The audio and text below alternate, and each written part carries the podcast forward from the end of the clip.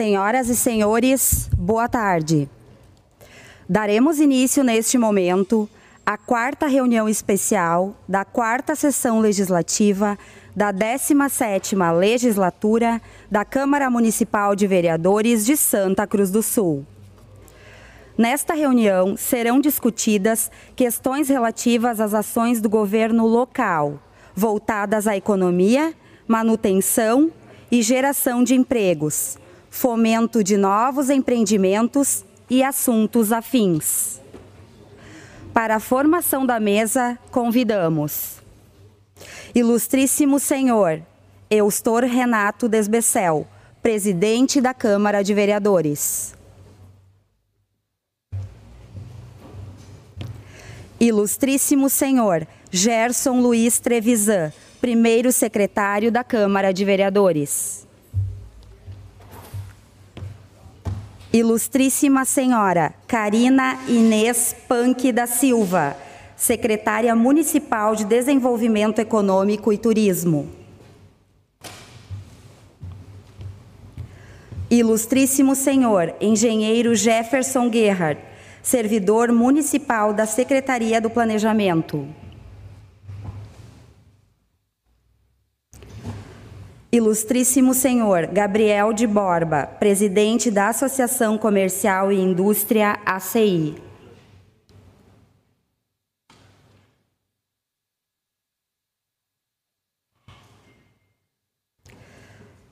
Ilustríssimo Senhor Ricardo Bartz, vice-presidente da Câmara de Dirigentes Logistas CDL.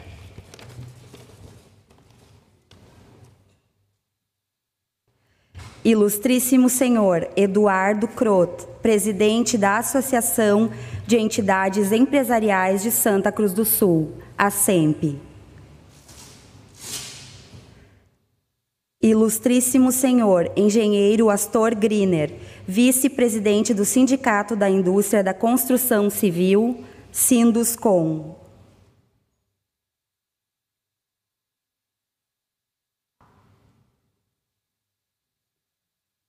Ilustríssimo Senhor Guilherme Pedroso, representando o Comitê Tributário Municipal.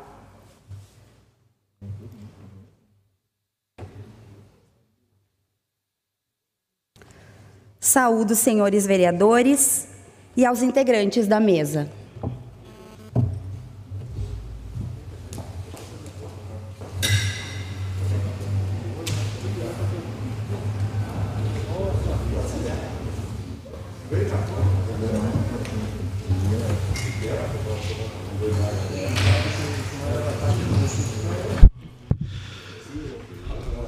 Saúdo a todos os integrantes da mesa, vereadores e demais pessoas presentes nessa reunião. A discussão da atual situação econômica do município é de grande importância em função da economia local, estadual, nacional e até internacional ter sido afetada profundamente, praticamente sem precedentes iguais na história da humanidade, em, fun em função da pandemia do coronavírus que alastrou a doença Covid-19 em todos os locais do mundo. Urge, portanto, que nos mantenhamos vigilantes ante esta realidade, sendo necessário discutir e acharmos alternativas para amenizar os prejuízos causados pela pandemia, que está afligindo todos indistintamente. Nesse sentido, a Câmara de Vereadores está oportunizando espaço a fim de que possamos discutir e esclarecer a comunidade sobre como anda a economia e outras áreas do município de Santa Cruz do Sul. Para fazer a motivação da presente reunião, convidamos um dos proponentes dessa reunião, o vereador Alex Knack. Por gentileza, vereador.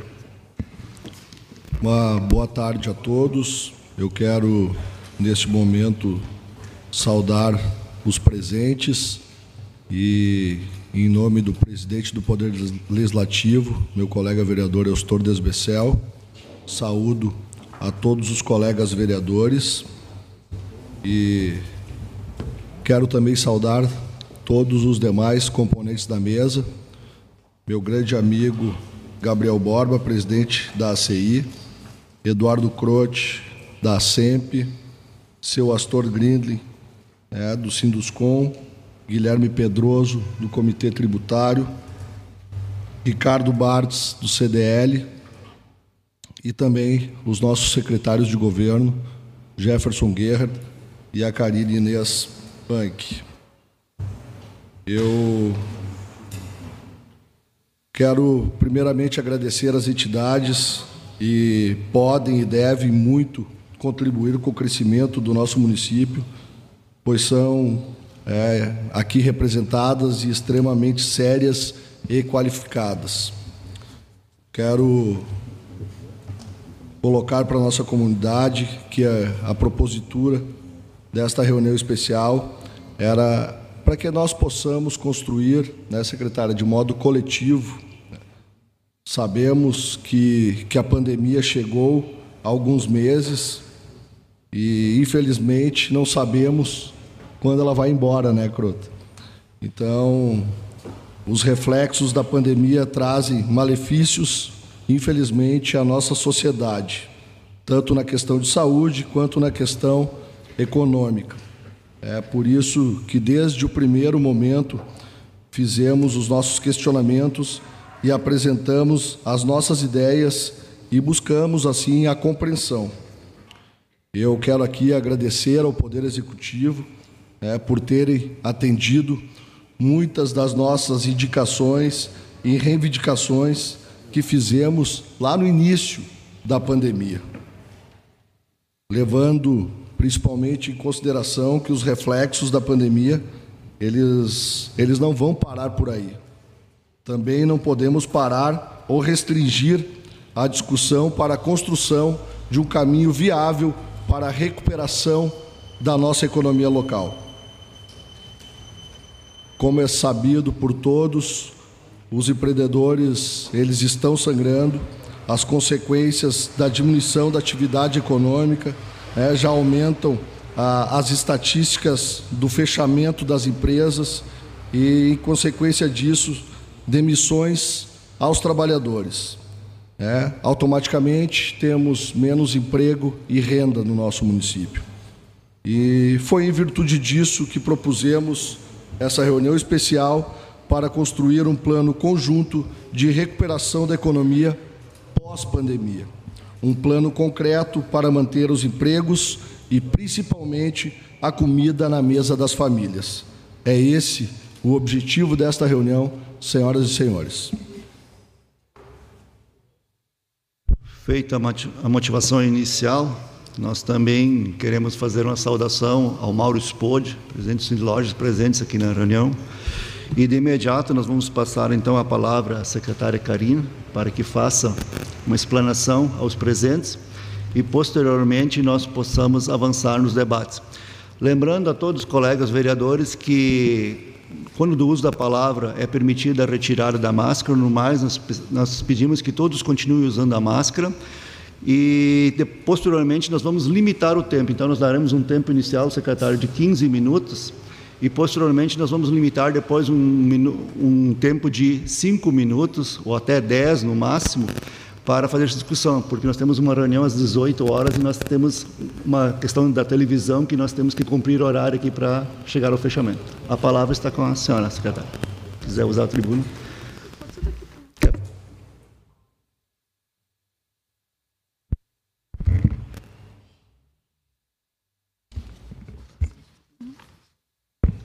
Boa tarde a todos. É uma satisfação estar nesta casa.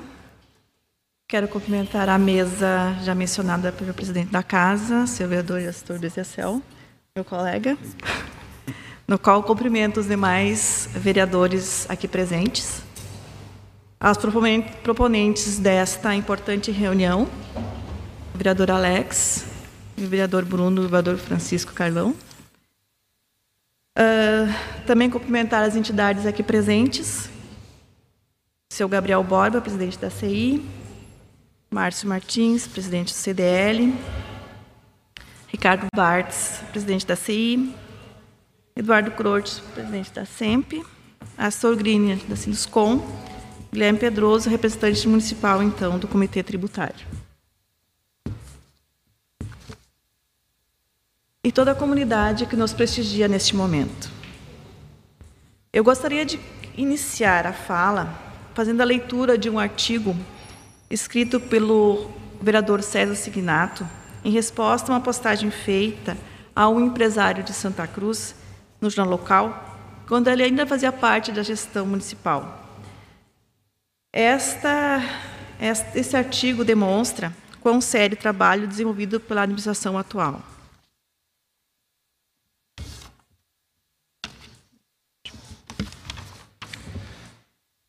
A Santa Cruz que não para e se recusa a dormir. O Brasil lentamente está voltando a crescer e o nosso Estado vem procurando encontrar saídas para sua grave crise fiscal e estrutural. Já Santa Cruz do Sul apresenta não só uma grande capacidade de resiliência através de sua gente, mas segue firme o caminho de, do desenvolvimento econômico e social. Advinda de uma sinergia entre a capacidade empreendedora herdada de seus fundadores e legada a seus sucessores, associada com novos entrantes, que descobriram que viver aqui é bom demais e investir melhor ainda. Nossa cidade tem sido destaque, destaque em praticamente todos os rankings, IDESE, Índice Firjan, melhores do Brasil para se fazer negócios, que aferem desenvolvimento econômico e social, qualidade de vida e gestão fiscal. Desde o início do nosso governo, o PIB, último dado oficial de 2016, Santa Cruz do Sul cresceu 47,9%. Que bom que alguns munícipes nos comparam com cidades maiores, como Caxias do Sul e a capital do, do oeste catarinense, Chapecó. No mesmo período, a primeira cresceu, infelizmente, apenas 4,66%, abatida pela crise no setor metal mecânico, e a segunda cresceu fantásticos 41,3%, impulsionado pelo, pelo agro. Ao nos comparar a vizinha da cidade de Lajeado, ou com Bento Gonçalves, desconhece que a primeira cresceu seu PIB de 23% e a segunda 26%. Estamos fazendo a necessária e gradual diversificação da nossa economia. Continuamos com uma forte base industrial e agregamos novos segmentos até então praticamente inexistentes no nosso portfólio empresarial. Empresas de logísticas já responderam por 10% de nossa arrecadação. A indústria de alimentos está em franco crescimento. A Tecnonisc se consolida como apoio decisivo da nossa administração.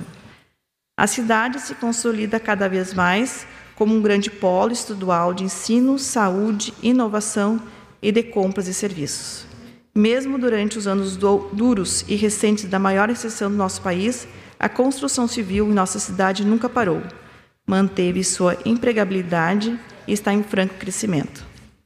Somos uma das pouquíssimas cidades do nosso estado e também poucos do nosso país que inclui, nos últimos seis anos, novas empresas entre as suas 20 maiores arrecadadoras e também empregadoras.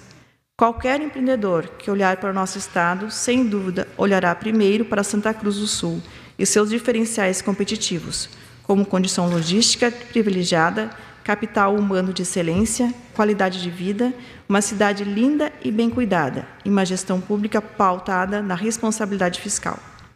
Urge que o Estado resolva sua crise. E eles, os investidores, estão olhando o contrário dos cidadãos desatentos ou mal informados e desconhecem os dados atuais históricos do nosso município e também os dados e desempenhos econômicos e fiscais dos municípios nos quais nos comparam. É raro passar semanas sem anúncio de um ou mais de um. Novos investimentos em nossa cidade. Basta acordar e ver. Este artigo foi redigido, porém não publicado, mas o contexto é bem atual. Ele veio em resposta a um artigo publicado na Gazeta em novembro de 2019. No passado, o desenvolvimento era visto como econômico e era relacionado basicamente com o crescimento das riquezas do país, do local ou da região.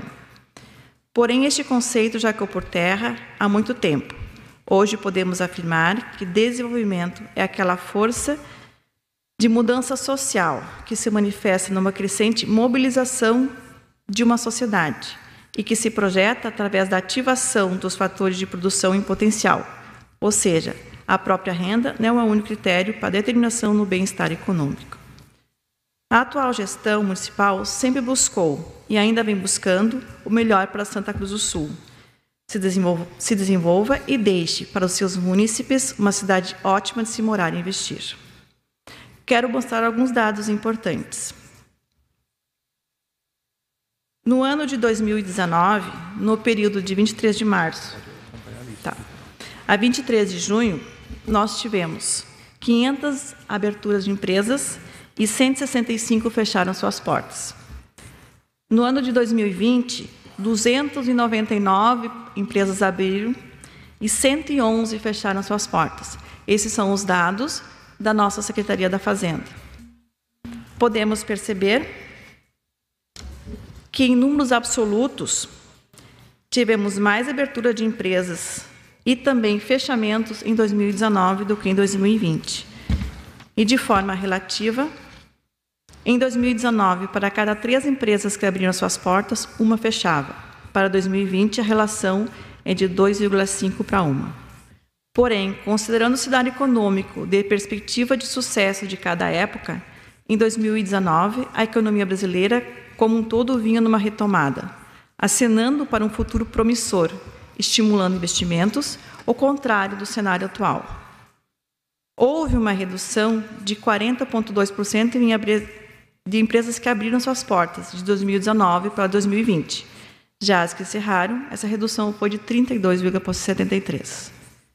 Traçando as características das empresas, Ressaltamos que não houve alterações significativas na proporcionalidade de empresas relacionadas a serviços, comércio e indústria, que abriram ou encerraram suas atividades, comparando 2019 a 2020 no mesmo período. Esse período foi recortado porque é justamente o que consta do início do decreto municipal da pandemia de Covid até o final de junho. No entanto, não se esperou que a pandemia mostrasse sua crueldade para serem pensadas e traçadas estratégias para auxílio do enfrentamento das dificuldades. Já vem se atuando em ações e ações estão sendo executadas. Podemos citar os créditos de juros subsidiados pela Prefeitura e ofertados pelo Banco do Povo em parceria com a Credisol, que beneficiou e beneficia vários pequenos empreendimentos. Esse projeto de lei, infelizmente, finda em 15 de agosto, próximo, para recebimento de documentos e termina dia 22 de agosto, o seu prazo final. Mas já está se estudando a possibilidade da continuação deste, bem como um novo projeto com parceria com o BRDE para atender a demanda de empresas maiores. Hoje temos 50 empresas que usufruem deste benefício, além de 33 outras que procuraram ou optaram por outro modo de financiamento. Teve a procura de 630, 630 empresas formais e informais, sendo liberados 610 mil reais. As empresas que não foram contempladas dessas 630 ou não se enquadraram nos requisitos básicos ou tinham alguma restrição ou então desistiram de optar por esse tipo de financiamento. Nesse sentido, sempre houve auxílio na indústria, com infraestrutura, incentivos legais, legais que constam na Lei de Incentivos Fiscais, concedidos a partir da análise criteriosa do Comitê de Incentivos Fiscais, que é formada por representantes do Poder, Poder Executivo, Poder Legislativo e entidades representativas de Santa Cruz do Sul, direcionada para projetos de expansão ou instalação do empreendimento para as empresas que contribuam para o desenvolvimento do município. Podemos ressaltar que empresas representativas não retraíram investimentos, bem pelo contrário, estão incrementando suas ações e contratando, como foi noticiado há pouco tempo a empresa Germani, que teve contratação de empregos. No turismo temos melhorias no Parque da Gruta, restaurante do Parque da Cruz, ampliação do calçadão, obras no Lago Dourado, melhorias nos acessos, incrementos esses ao turismo que irão refletir diretamente no fomento ao comércio e serviços, como hotelaria e outros serviços também.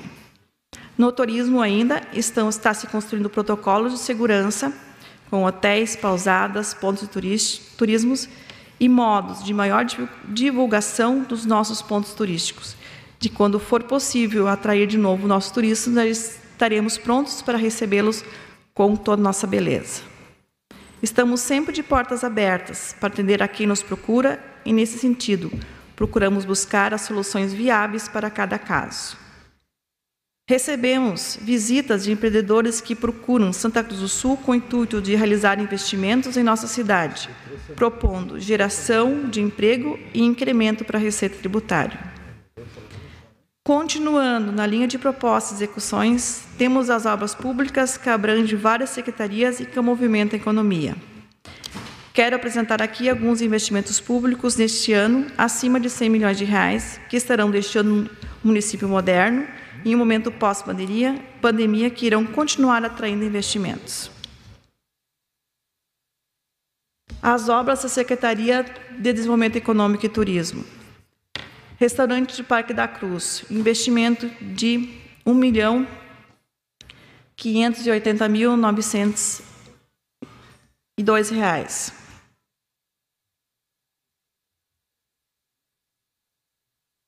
Execução e revitalização da ampliação do calçadão Marechal Floriano. R$ milhões 152 mil e 35 reais. Os dois investimentos somam juntos R$ milhões 732 mil e 37 reais. Obras do gabinete do Palacinho. Revitalização da pintura. 192 milhões, 192 mil. Obras da Secretaria do Meio Ambiente. Complexo Dourado, com ciclovias, via de acesso, módulo 1 e 2, mais de 12 milhões. Temos ainda a obra na Secretaria Municipal de Habitação, somando 5 milhões e 76 mil. Programa Minha Casa Minha Vida, obras contratadas pela Caixa Econômica Federal com auxílio do município. A unidade habitacionais loteamento Santa Maria 1 e loteamento Mãe de Deus. Esses investimentos foram repetidos de financiamento para fundo perdido, em torno de 30 milhões. Obras da Secretaria Municipal de Saúde soma-se mais de 3 milhões. Obras da Secretaria Municipal de Educação. Obras do município Municipal de Infraestrutura. Com empresas listadas. Soma-se mais de 2 milhões. Obras da administração pública direta com obras de valores empregados pelo nosso município. Depois nós temos ainda obra em processo licitatório a serem iniciadas no segundo semestre. Obra na Secretaria Municipal de Obras de Infraestrutura. Execução da pavimentação asfáltica, microdenagem, passeio público e sinalização viária da estrada Dona Leopoldina, mais de 4 milhões.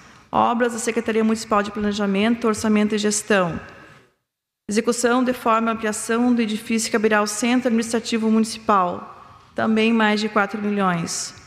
Na Secretaria Municipal de Educação, reforma do ginásio e ampliação da IMF Dona Leopoldina, 778 mil. Construção da EMEI Cildo Paulo Gueter, mais de 2 milhões. Obras da Secretaria Municipal de Meio Ambiente, Saneamento e Sustentabilidade, que é a Rede Hídrica Travessão Dona José, mais de 307 mil. Obras da Secretaria Municipal da Saúde, com reforma e ampliação do ESF imigrante, R$ 662.926. Ainda temos a previsão da obra do Centro do Bem-Estar Animal, com mais de 1 milhão e 500 mil reais, todos estes com recursos próprios ou vindos do Finisa 1. E ainda temos as estações e a obra do Finisa 2, com mais de 59 milhões de reais, que vão impulsionar nosso comércio até 2022. Nenhum município da região hoje investe tanto recursos quanto a Santa Cruz do Sul. E esses investimentos, juntamente com esse histórico de um município pujante, eu tenho convicção que Santa Cruz vai estar na vanguarda do desenvolvimento no momento pós-pandemia. Esta condição somente é possível porque Santa Cruz nunca ter dormido ou parado principalmente nestes últimos sete anos do governo do prefeito Telmo, por ter credibilidade na sessão fiscal, como foi citado no artigo lido anteriormente. Fazendo um resumo. Plano concreto da retomada da economia. Santa Cruz nunca parou de investir e de se preocupar com a economia local. Percalços acontecem, empresas fecham e abrem a toda hora, e não temos uma data que define o fim da pandemia, razão pela qual não podemos esperar para a retomada pós-Covid-19, e sim continuar trabalhando para que as consequências sejam amenizadas.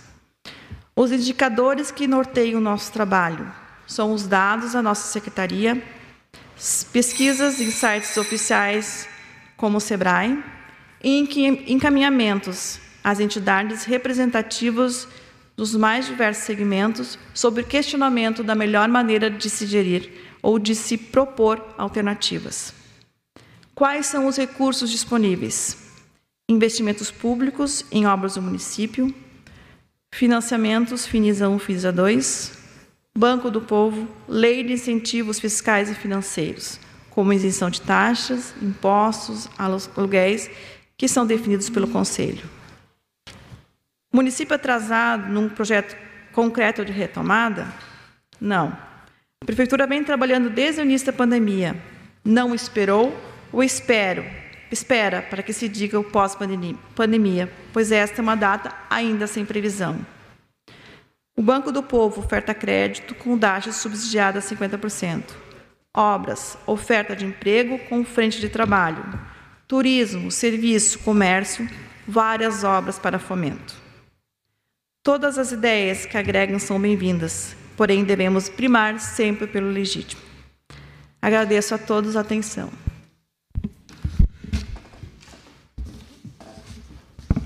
Obrigada, secretária Karina, pela exposição aí. Eu pergunto às entidades que compõem a mesa, alguma entidade gostaria de usar a palavra nesse momento? Na sequência? Eu, eu gostaria. Então, a palavra por 10 minutos. Tá. Eu quero. A questão de ordem, senhor presidente. É. É, só, a, a fim, obrigado, vereador Alex. Só para fins de esclarecimento, a ordem do desenrolar da reunião, qual será, presidente? Nós já vamos partir. Nós já vamos partir para os questionamentos dos vereadores. Sim. Pergunta e resposta. Não, e porque, a título de sugestão, acho que até pela importante representação das entidades Sim. e pela exiguidade do tempo, né, é, eu acho que seria uh, até respeitoso, evidentemente, que além das manifestações qualificadas que serão feitas, nós escutarmos mesmo que de forma sucinta, no tempo determinado, como Vossa Excelência já falou, presidente, as entidades se manifestarem a respeito né, é, do seu parecer de forma muito rápida, né, para que nós não saímos daqui sem ter essa opinião extremamente importante das entidades. Essa é a sugestão que nós deixamos. Obrigado. Nós tínhamos uma ordem aqui, a gente, na sequência, colocou a palavra, mas eles preferem também escutar um pouco de lá para posteriormente, mas podemos mudar a ordem, quiserem se manifestar agora.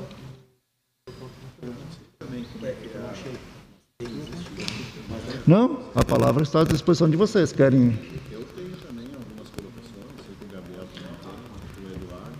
O Astor quer. Vamos sair daqui não. Libera ali. A gente, ah, bom, vamos combinar o seguinte, então, para otimizar o tempo, 10 minutos, Astor, acho que fica beleza? Ótimo, ótimo.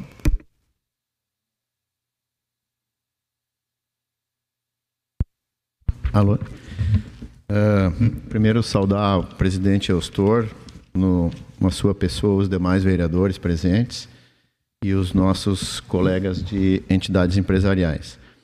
Eu, uh, uh, dentro do que compete ao Sinduscom na área da construção civil, eu fiz algumas anotações que eu gostaria de transmitir. Eu sei que Gabriel tem algumas colocações também da CI e o o Eduardo em relação à SEMP, eu vou até vou deixar as questões mais de, de, de, de legislação em relação às empresas como um todo para eles e vou me focar mais na nossa área da construção civil.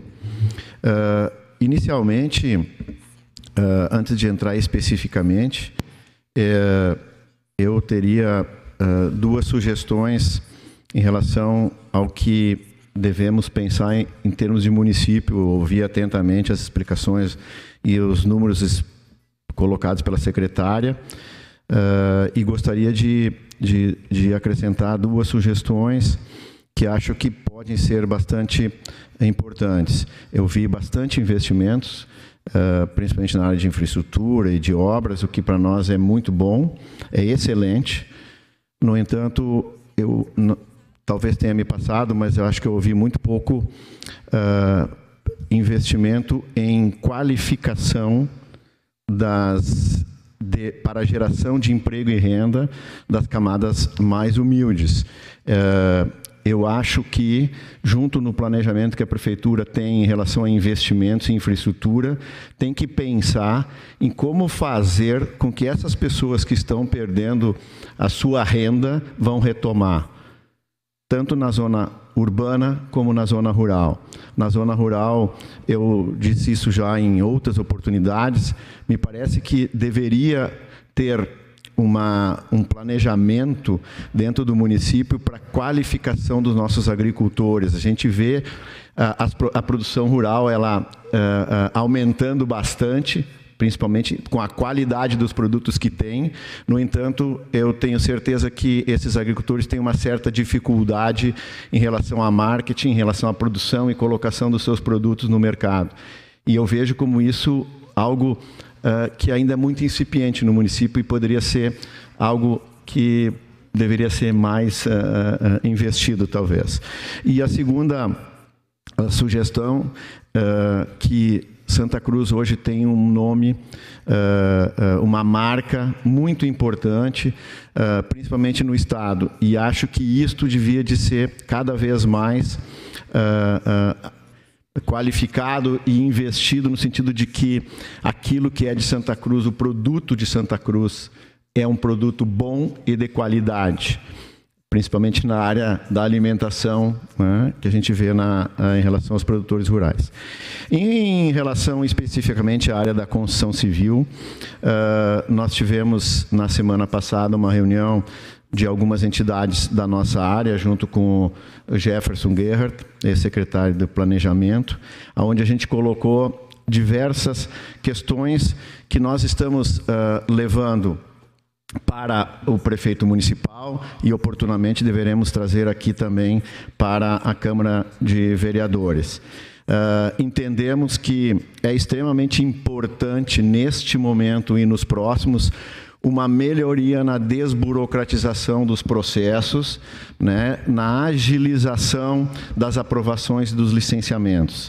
Uh, a gente vê que nós temos uh, diversas oportunidades para melhorar a nossa legislação, no sentido de que uh, os processos que vão gerar emprego e renda possam ser aprovados com mais rapidez, uh, mudando alguns critérios. Nós entendemos que uh, o licenciamento eletrônico, já falamos isso com o Jefferson e, e parece que está sendo estudado, ele já deveria até ser, ter sido implantado. Né? Na, na, no momento uh, moderno que nós estamos, não é mais uh, possível que se tenha que cada vez entregar pilhas de papel né, para serem analisados ou muitas vezes guardados, né, e aí carimba aqui, carimba ali, reconhece firma lá. O licenciamento eletrônico está vindo com força em diversos municípios e a gente acha que isso é extremamente importante. Nós uh, uh, estamos encaminhando para o prefeito municipal um, um, primeiro estudo de modificação do Código de Obras que julgamos ser extremamente importante. Ele precisa ser simplificado o mais rápido possível. O nosso estudo inicial já diminuiu pela metade, né, Jefferson? Nossos 160 artigos para 80. Não tem mais sentido hoje a, a prefeitura ficar analisando um projeto se o quarto tem 2 metros de largura ou 2,5, se a janela tem 1,20 por 1,50, quando às vezes a população de baixa renda mal, mal consegue fazer uma casa, comprar uma janela de 1,20 por 1,50, não, mas pela lei precisa ser 1,60. Aí o profissional vai lá fazer o habite, se não está com 1,60 não passa. Essa legislação precisa urgente ser simplificada. É, e isso a gente está encaminhando, primeiramente, ao prefeito municipal e, e, também deverá vir para à Câmara de Vereadores. Uh, e a gente pede uh, que isto uh, tenha uma agilidade nessa tramitação. Sabemos que a Câmara está disposta também a, a fazer com que esses, esses, esses, projetos andem o mais rápido possível. Estamos propondo algumas alterações no Código de Obra em termos de afastamentos laterais que vão propiciar uma possibilidade de projetos um pouco mais altos em Santa Cruz, sem mexer nos índices do plano diretor no primeiro momento. Os índices continuam o mesmo, no entanto, os afastamentos laterais com algumas pequenas modificações, dando também uma maior flexibilidade para a, a possibilidade dos novos projetos de obras em Santa Cruz. Uh, entendemos que também Uh, e aí é mais internamente, uh, muitas questões uh, de processos internos da prefeitura precisam ser modernizados, a gente conversou sobre isso, como, por exemplo, uma mudança nos critérios de encaminhamento de processos dentro da prefeitura. a gente vê que, não desmerecendo, mas um profissional engenheiro arquiteto da prefeitura, que é um profissional de alto valor, qualificado, muitas vezes ele tem que se deter por um tempo enorme analisando um projeto de 10, 15, 20 metros quadrados, ou um simples pedido de demolição e, e um projeto de uma grande obra né, que vai gerar emprego e renda, fica ali no mesmo tempo. Aí o processo entra na mesma fila, porque hoje o critério é por data de, de, de protocolo, né? ele tem às vezes uma pequena modificação para ser feita, o profissional da prefeitura requer essa modificação, o processo volta e entra de novo na fila para esperar mais, às vezes 30 dias ou mais. Uh, são processos internos, a gente já encaminhou, mas colocamos que isso é extremamente importante para agilizar esses novos processos que estão vindo por aí, que vão gerar emprego e renda. A gente tem algumas sugestões em relação ao plano diretor, em relação à ampliação de zoneamento, que também podem gerar mais investimentos na área da construção civil. E outra questão para finalizar, que eu acho uh, uh, uh, que é extremamente importante nós agilizarmos, que é o plano de mobilidade urbana. Nós sabemos que ele está em estudo, já foi motivo de audiência, no entanto, me parece que ele está um pouco lento. Eu acho que é momento de agilizar o andamento uh, desse plano de mobilidade. Nós hoje vemos a cidade de Santa Cruz com uma zona sul, uma zona central e norte e uma zona alta. A zona alta da cidade hoje tem basicamente três vias ou quatro de ligação e todas razoavelmente estreitas e de pouca mobilidade. Se nós hoje não previrmos é, é, como alargar essas vias ou como fazer esses entroncamentos, nós vamos perder oportunidades, como por exemplo a esquina hoje da Thomas Flores com a, a Juca, João Verlan, que vai subir lá para cima, tem um terreno baldio ali dando sopa. Se deixar construir, nunca mais vai melhorar aquela rótula ali, e nós vamos sofrer isso daqui a 10, 15, 20 anos. E assim por diante, numa série de outras questões. Lá na Melvin Jones, que é outra rua de ligação futura, me parece que existe inclusive um pensamento de usar Melvin Jones, atravessar aí para a linha Santa Cruz por ali. Se aquelas esquinas também não forem pensadas agora, nós vamos sofrer isso no futuro. Eu vi hoje de manhã a entrevista do professor Nestor do Mauá, quando lá na mudança do colégio aqui do centro para lá, tinha gente que dizia o Mauá está indo lá para a divisa de Venâncio Aires há 40 anos atrás. E eles tiveram essa visão, tiveram coragem, fizeram essa modificação e hoje o Mauá está no centro da cidade. Nós temos que pensar Santa Cruz assim hoje também, com a visão de 20, 30, 40 anos. Obrigado a todos. Ricardo, queres usar a palavra? Ricardo Bardes, vice-presidente da Câmara de Regiões Legistas, te dizer que tu podes falar com mais calma, porque ficamos na bandeira laranja, tá? Não, o governador já anunciou Santa Cruz, e o Mauro também, nós continuamos na bandeira laranja, tá bom? Boa tarde aos, aos vereadores, na presença do presidente Eustor, eu cumprimento a todos aqui presentes, colegas também das entidades representativas, ao, ao Eduardo, presidente em exercício da SEMP, aí, que é a nossa entidade mãe. Uh, nós vivemos aqui, presidente, um semana após semana, é um sofrimento na sexta, é outro na segunda, para saber se o recurso foi aceito, mas enfim, faz parte, uma situação nova e a gente percebe que nas costas de qualquer empreendedor, lojista do, do comércio, da indústria, dos serviços aqui da nossa cidade, tem que haver nesse momento muita perseverança, porque se um camarada não tiver disponibilidade, vontade de fazer acontecer e pagar as contas no final do mês, ele vai entrar para aquele número ali que a secretária Karina apresentou, que é das empresas que fecham. Ah, situações bem atípicas para nós, à frente de entidade também não tem sido fácil, porque as demandas chegam e ah, às vezes é até complicado conseguir ah, conseguir destrinchar isso.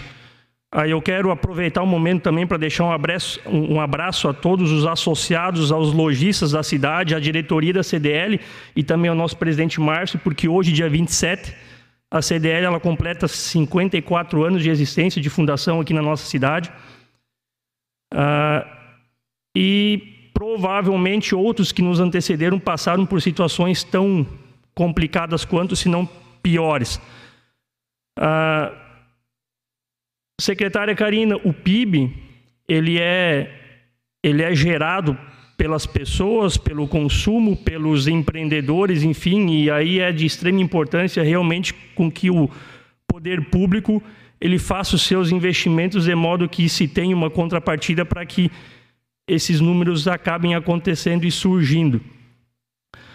Nós temos números aí em relação a pesquisas por amostragem que a CDL faz em datas específicas do ano, onde nós temos a informação que em determinados segmentos 50% das operações tiveram retração no seu faturamento de 30 a 40%. Então vocês imaginem dentro de uma prefeitura de Santa Cruz do Sul você tirar de 30 a 40% do faturamento, o que é que vai acontecer? O que é que a prefeitura vai fazer com o que sobra? Ah, é complicado. É difícil porque se nós não formos comparar isso com esse tipo de situação, às vezes é complicado, é difícil até de entender o que o camarada passa lá dentro da operação dele para manter o funcionário dele dentro da casa, para pagar o salário em dia. E aí eu vejo aqui dentro da bancada dos vereadores vários colegas empreendedores que têm seus negócios e sabem quão difícil é poder manter as portas abertas uh, todo mês.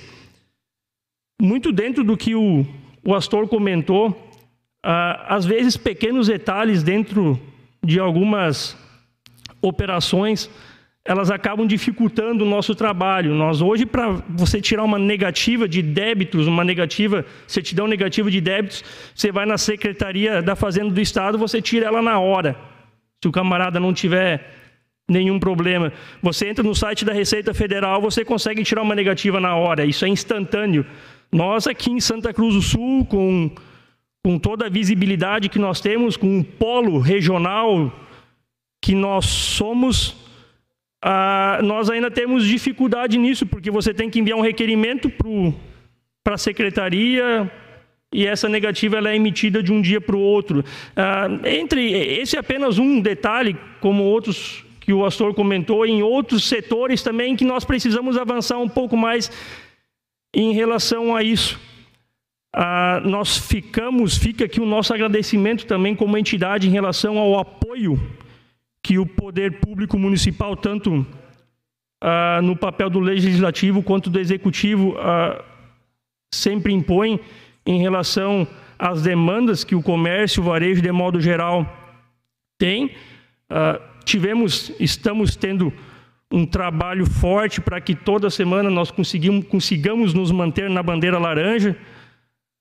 E a gente imagina, nós temos esse sentimento e essa ideia de que, à medida em que vários aspectos em relação a, a algumas situações de desburocratização forem acontecendo, facilita o nosso trabalho na ponta lá também para poder conseguir continuar gerando renda, emprego e, e mais visibilidade para o nosso município. Nós temos uma cidade boa de se morar, boa de se viver. Temos aqui opções, como o próprio pastor comentou, de lazer, de gastronomia, todos os dias da semana, em todos os aspectos possíveis, e nós não temos aqui problemas de segurança, de violência, enfim, que outras cidades do nosso porte têm.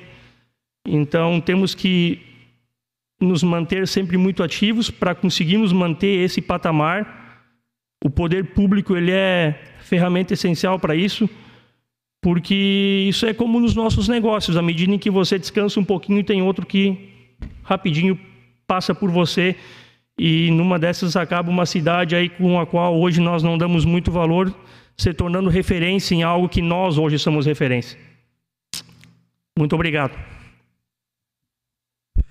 Obrigado Ricardo pela sua manifestação. Convidamos agora então o Gabriel de Borba, presidente da Associação Comercial Industrial ACI, para usar a palavra. Licença, para tirar. Ilustríssimo presidente Eustor, colegas, uh, amigos vereadores, né, colegas integrantes da mesa.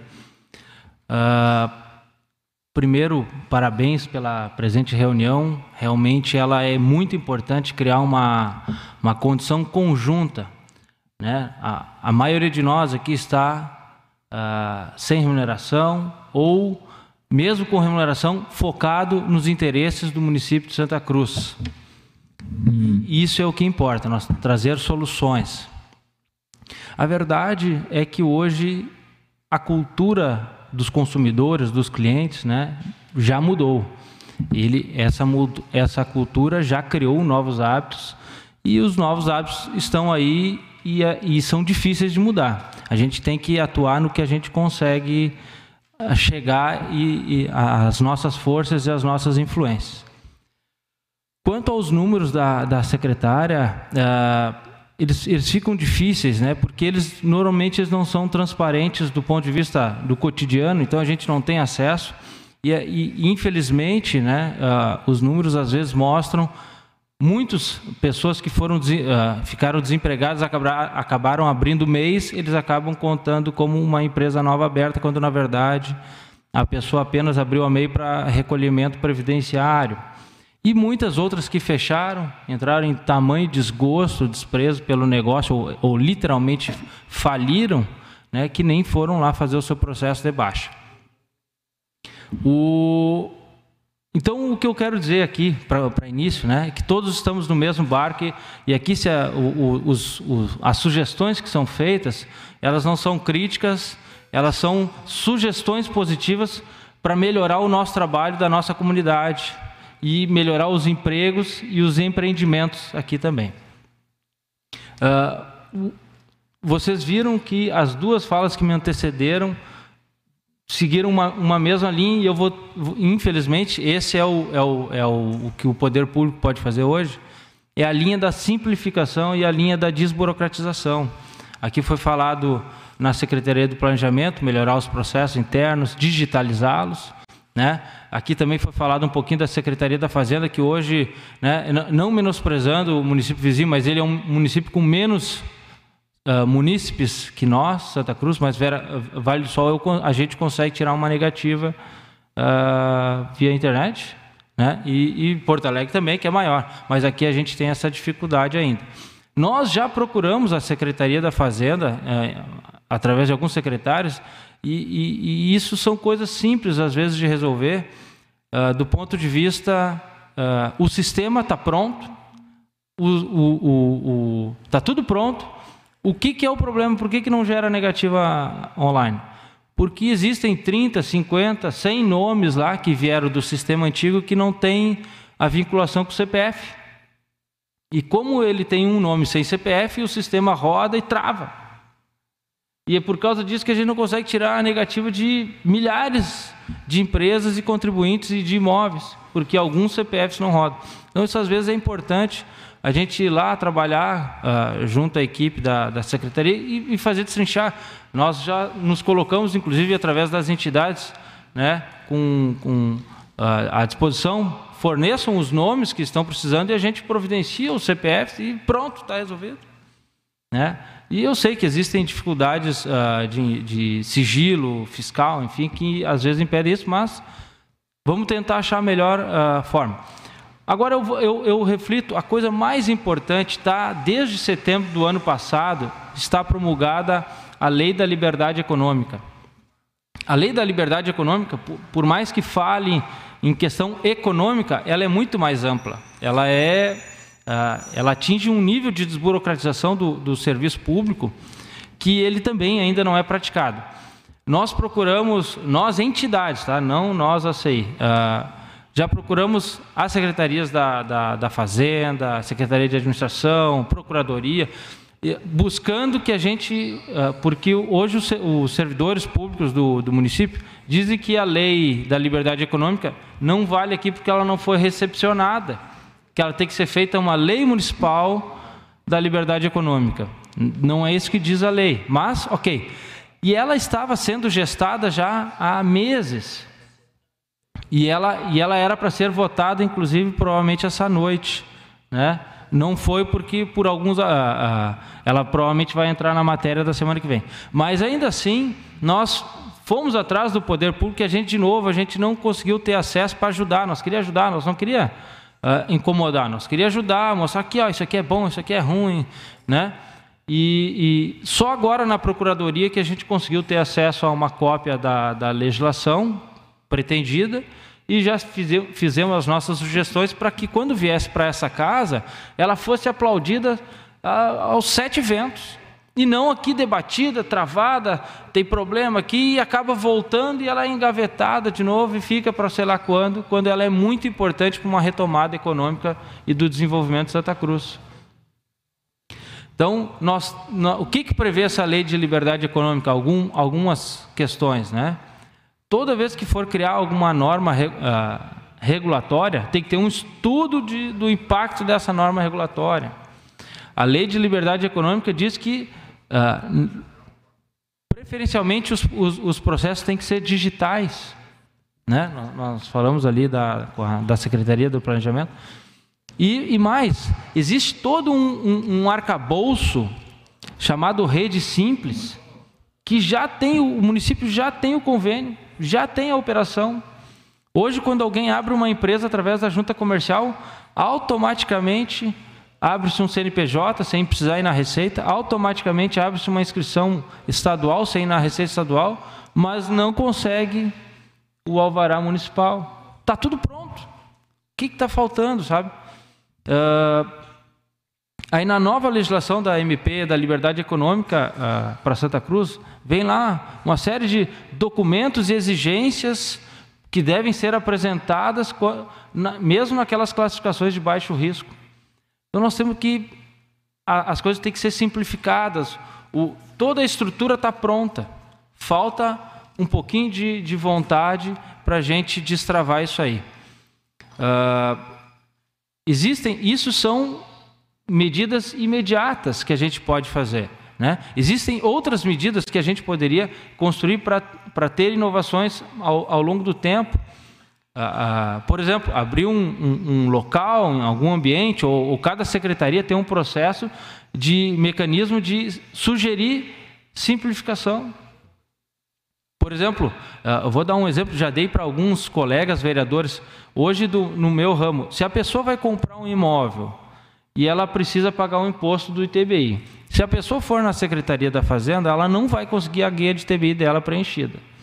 Aí ela vai ter que ir num cartório, porque é os, os únicos hoje habilitados a fazer uma guia de TBI na Secretaria da Fazenda. E o cartório cobra 90 reais.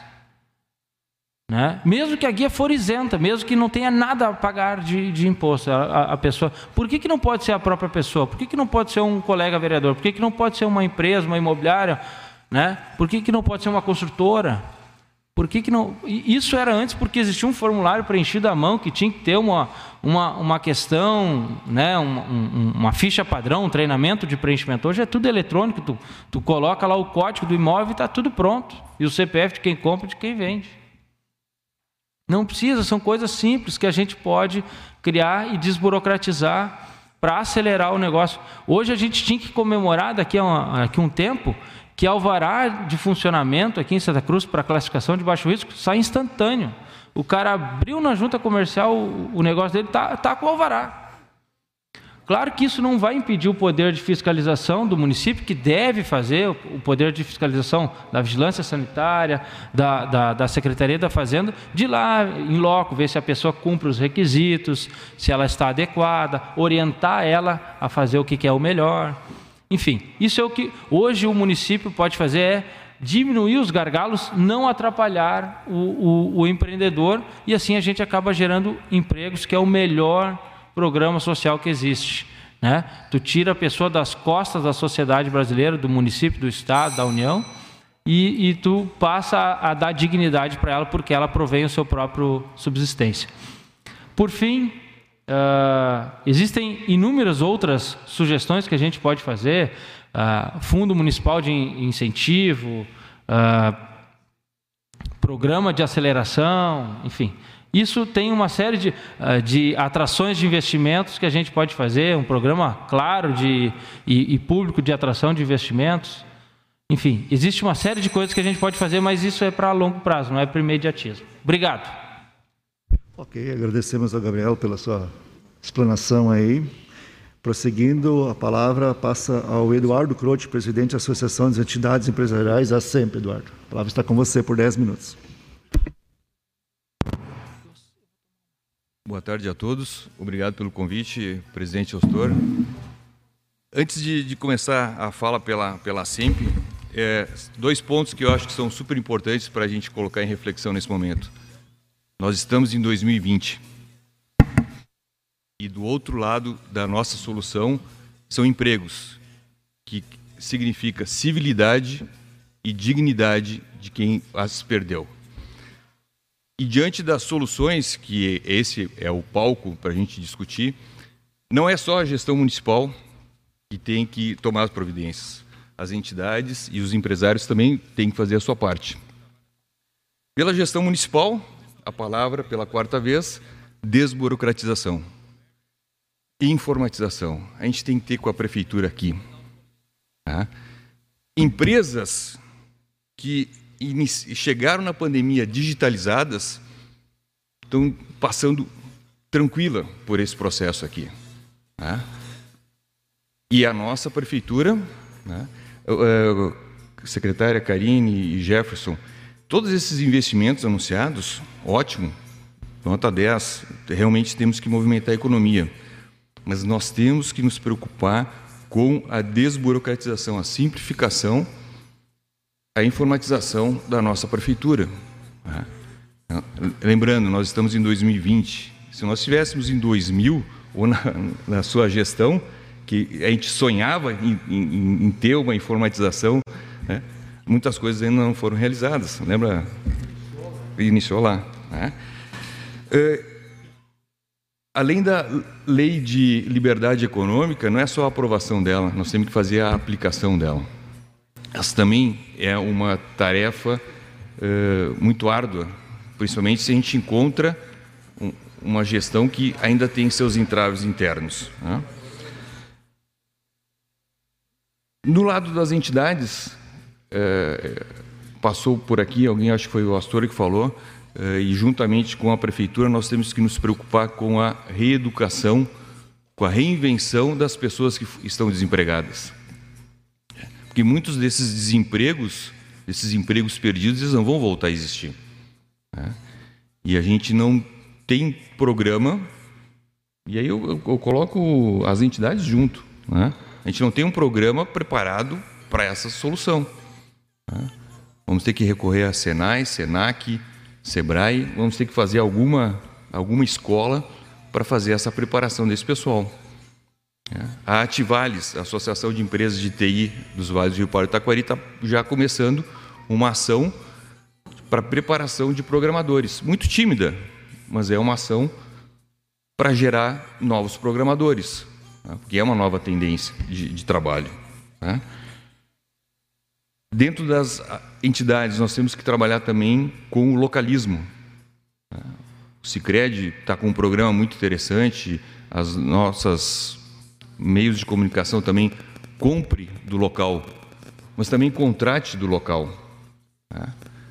Há, 48, há 42 anos atrás, o senhor Bins, né, senhor Hildo, exigiu do senhor e do Moi para abrir a Suma, é, para construir o ginásio, há 42 anos atrás, celebrando hoje 150 anos do Mauá. É. Foi um senhor Bins que promoveu essa grande empresa aqui, da Suma. quais outros senhor bins nós temos que ter hoje para promover a nossa economia aqui. Né? Nós temos um grupo de jovens talentos que estão indo embora porque nós não criamos aqui uma mesa de inovação, uma, uma arena de inovação para discutir o que, que tu está precisando do teu negócio e o que, que nós podemos ajudar. É, então, esse discurso, a, a SEMP e as suas entidades, a Unisc, a SENAC, Senai, a gente vem discutindo através do Conselho Municipal de Ciência e Tecnologia. Mas essa conversa sempre foi. É, bom, bom, em algum momento do futuro a gente vai. Né? Só que agora, essa locomotiva de inovação subiu com a, com a curva da, da pandemia e os vagões de inovação caíram tudo agora. Nós vamos ter que se resolver aqui. Né?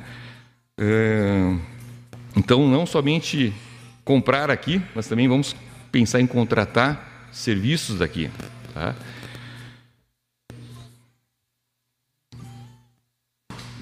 Seria mais ou menos esses pontos ali, repetindo então, informatização, desburocratização, que é para logo. Né? Eu sei que tem uma lei que foi aprovada recentemente da transparência, né? Mas a gente tem que pensar não só ver a transparência aqui, nós temos que ver toda a prefeitura aqui dentro. Né? E, e isso passa pelo desinchaço da nossa administração pública. Né? A gente tem que fazer com que o cidadão consiga fazer qualquer transação. Quero renegociar meu IPTU. Tem que ser aqui. Né? Não preciso ficar duas horas na, na Borges ali para receber uh, e negociar dizendo que eu quero fazer em, em 16 vezes. Isso eu posso fazer por aqui. Tá? E temos recursos para isso. Né? Então, reforço aí a minha, meu agradecimento ao movimento da, da secretária Karine. A parte de, de solidariedade contínua também é uma preocupação da SEMP e das entidades envolvidas, com o projeto Com Vida e Sem Fome que a gente teve uma conversa umas três semanas atrás. Não é somente o cidadão que tem condições pagar 100 reais no mês. Nós vamos ter que ter uma solidariedade contínua para resolver esse problema, que tem muita gente passando fome. De minha parte é isso. Obrigado, senhor. Obrigado, Eduardo, aí, pelas suas considerações. Prosseguindo na mesa, próximo a falar é o representante do Comitê Tributário Municipal, Guilherme Pedroso. Primeiramente, gostaria de saudar o nosso presidente da Casa do Povo, né, presidente Eustor. Obrigado pela oportunidade. Também gostaria de parabenizar, antes de saudar os integrantes da mesa, saudar o Alex e o Bruno pela oportunidade né, de e o Carlão também, né, de, de abrir esse debate público, porque ele deve ser público. Santa Cruz se tornou referência também em gestão pública, Jefferson, pela possibilidade de estarmos diante de várias pessoas capacitadas, representando suas entidades, com um diálogo aberto, honesto e, acima de tudo, profícuo. Portanto, eu me sinto lisonjeado aqui de poder participar desse embate, né, desse debate, e saudar todos os demais vereadores e queridos colegas que compõem essa mesa. Enquanto no direito tributário, me parece que nós temos muitas coisas para avançar. E quando eu falo em direito tributário, eu não posso deixar antes de. E não é crítica, Jefferson, e nem secretária. Na verdade, é uma... são constatações. É louvável os investimentos públicos aqui feitos. Mas o que me preocupa é que muitos deles, as receitas aqui não ficam, porque são realizados por empresas de fora é do jogo, o movimento é público, é licitado, certo, Jefferson? Mas muitas das receitas aqui não permanecem. E isso um pouco me preocupa. Me preocupa por quê? Porque o direito tributário ele tem uma vinculação direta com o investimento. Todo esse período pandêmico que nós estamos vivendo, eu não ainda não vi, e me perdoe se já houve alguma questão nesse sentido, nenhum embate quanto a benefício fiscal. O que se vê no direito tributário atualmente no sistema, e não é só Santa Cruz, Jefferson. É uma constatação que eu vejo que é uh, municipal, é estadual e federal. Qual o incentivo tributário que nós temos? Parcelamento, transação. Ou seja, vamos diferir a carga tributária, ou seja, vamos dilatar o prazo de pagamento, quatro, cinco meses, que não vai adiantar, não vai adiantar, porque a pandemia começou em março. A pandemia começou em março. Pergunto: houve um resultado efetivo o diferimento da carga tributária? Não houve. Portanto, só dar prazo não me parece que seja, vereador Sequinato, a melhor estratégia tributária para enfrentarmos juntos a crise. Que não reunirmos as empresas? E aqui confesso e externo a vocês que conversei com o Jefferson.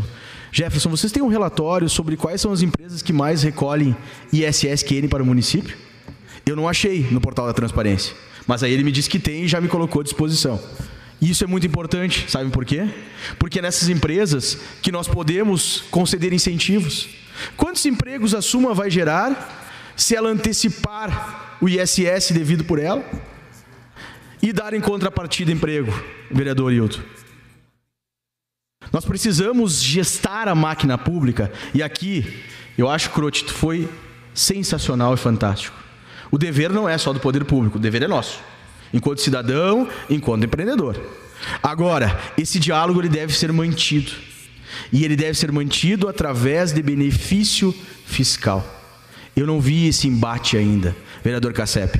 E acho de extrema necessidade. Até mesmo vocês, queridos vereadores, podem propor através de projeto de lei esses benefícios. Por quê? porque assim nós vamos ter a possibilidade de gestar emprego, renda e o desenvolvimento econômico da nossa cidade. E desde já, uh, ex-secretário, né, Jefferson? Agora tu não és mais secretário ou tu és ainda? Não é mais, é? E secretária Karine. Eu estou me colocando à disposição de vocês. Vejam só, nós passamos por um momento pandêmico e de total transformação. Nos, nos idos de 90, Dallas, a cidade de Dallas, no Texas, para ter um boom de desenvolvimento, ela precisou de mais de um milhão de trabalhadores para gerar praticamente um bilhão de dólares de receita. Nos idos de 2000, o Vale do Silício diminuiu para, vejam, um milhão de pessoas Dallas. Vale do Silício precisou de 100 mil pessoas para chegar à mesma receita. E esta é uma realidade que o núcleo científico do município deve também se ater, Crote. Nós estamos passando pelo momento de desenvolvimento e que as necessidades irão mudar. E, portanto, esse diálogo ele deve ser mantido também como forma de manter empregos, mas gerar novos empregos. E, portanto, nós vamos gerar novos empregos quando? quando nós tivermos um trato tributário diferente do que nós temos hoje. Conceder parcelamento não é medida, não é medida nenhuma necessária para a contenção de crise. Não. Parcelamento não resolve, parcelamento empurra e nós precisamos desenvolver. Pergunto: Quantas vezes aqui foi debatido benefício fiscal para a empresa que mais recolhe ISS? Ah, eu sei por que, que não foi, vereador Alberto. Porque muitos, e eu convivo com o lado dos empresários, muitos recebem aquela velho, aquele velho chavão. Você é empresário, você ganha muito. É por isso que nós não vamos discutir isso. Mas não é assim que se faz desenvolvimento. Nós precisamos gerar e girar receita. E isso nós só vamos conseguir através de benefício. Outra questão bastante importante que o direito tributário pode ajudar o poder público e ajudar as empresas. Nós não podemos falar só em diferimento de tributo. Nós temos que falar em perdão, nós temos que falar em anistia tributária. E isso também não se fala. Até o presente momento, o que eu só vi, vamos dilatar o prazo de pagamento. Vejam só, o mundo inteiro caminha para uma reforma tributária ou para uma atuação tributária aonde não se tributa ou quer se menos tributar consumo. O mundo inteiro quer tributar o quê? Riqueza e patrimônio. E Jefferson, essa conta é fácil. Que tal nós diminuirmos a tributação sobre o consumo? Eu sei que está muito longe do, do poder nosso, né, municipal, mas que tal começarmos pelo ISS? Por quê? Porque o ISS, nós sabemos, é bastante importante para aqueles prestadores de serviço. E quanto se recolhe aqui de ISS no nosso município por ano? Ou seja, o direito tributário ele pode atuar e ele está ao lado das empresas, mas também dos entes públicos. Portanto, de forma breve, eu gostaria de deixar aqui uh, colocar o nosso nome à disposição, seja da OAB, seja do Comitê Tributário Municipal, para termos esse diálogo, para ajudarmos as empresas e o poder público. Porque até esses dias atrás estava uh, debatendo com o procurador do Estado, e aí ele me disse assim: Guilherme, você quer benefício, mas de outro lado você quer respirador no hospital. Aí eu disse: muito bem, querido procurador, esta conta não fecha. Eu não posso só requerer esforço de um lado. O esforço é mútuo. A ajuda deve ser mútua, seja do poder público, seja do setor privado. Agora, ela é uma via de mão dupla e nós temos que caminhar de mãos dadas para nós termos lá na frente um desenvolvimento melhor.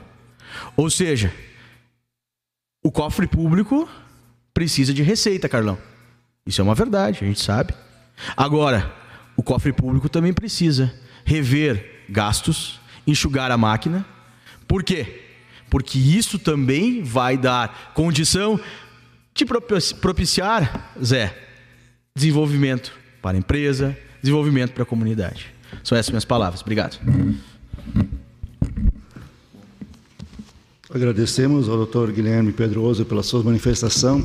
E antes de eu passar para os senhores vereadores, eu queria colocar uma proposta para os senhores, porque como nós estamos adiantado da hora e teríamos que encerrar essa reunião às 18 horas, eu já conversei com todos os integrantes da mesa e todos se colocaram à disposição de permanecer até às 19 horas. De nós, então, postergarmos o pequeno grande expediente para a próxima sessão e aí nós poderíamos abrir um debate para os colegas vereadores num tempo de 10 minutos para cada vereador e depois até indo até às 19 horas, porque aí eu tenho que liberar os convidados aí que eles têm compromissos. Eu, eu pergunto às lideranças se existe consenso em nós postergarmos o pequeno e grande expediente para a próxima sessão. Eu acho que é o que há de mais importante neste momento. Concordo e de minha parte está ok. É isso. MDB concorda. PDT concorda. PDT concorda. PTB concorda? PSDB? PSDB concorda até em consideração e a disponibilidade dos convidados. Né? Obrigado. PT? Importância PT do tema. Concorda. PT concorda. PP? Concorda. PSD? Concorda também. Concorda. Cidadania? Concorda. Ok. Então nós vamos abrir o debate aí para os vereadores. Nós já temos três vereadores inscritos e gostaríamos que respeitasse o espaço de 10 minutos, tá? E eu sei que existe um pedido que eles querem questionar que vocês respondessem logo em seguida. Então, também solicito aos vereadores que sejam econômicos daqui a pouco para que eles possam, dentro dos 10 minutos, responderem e nós chegarmos às 19 horas com que todos sejam contemplados. Primeiro vereador inscrito, o vereador Alex. Obrigado, senhor presidente. Eu quero, mais uma vez, falar da importância deste momento é, e, e agradecer aí às entidades como é bom nós fazermos uma política compartilhada e como é bom ouvir as entidades. É, se todo gestor público é, pensasse desta maneira, com certeza o nosso Brasil estaria anos-luz à frente. É, eu fiz alguns, algumas anotações aqui e, secretária Karina, todas essas obras que a senhora narrou aqui, elas são de conhecimento de todos os vereadores que aqui estão e de conhecimento de toda a população.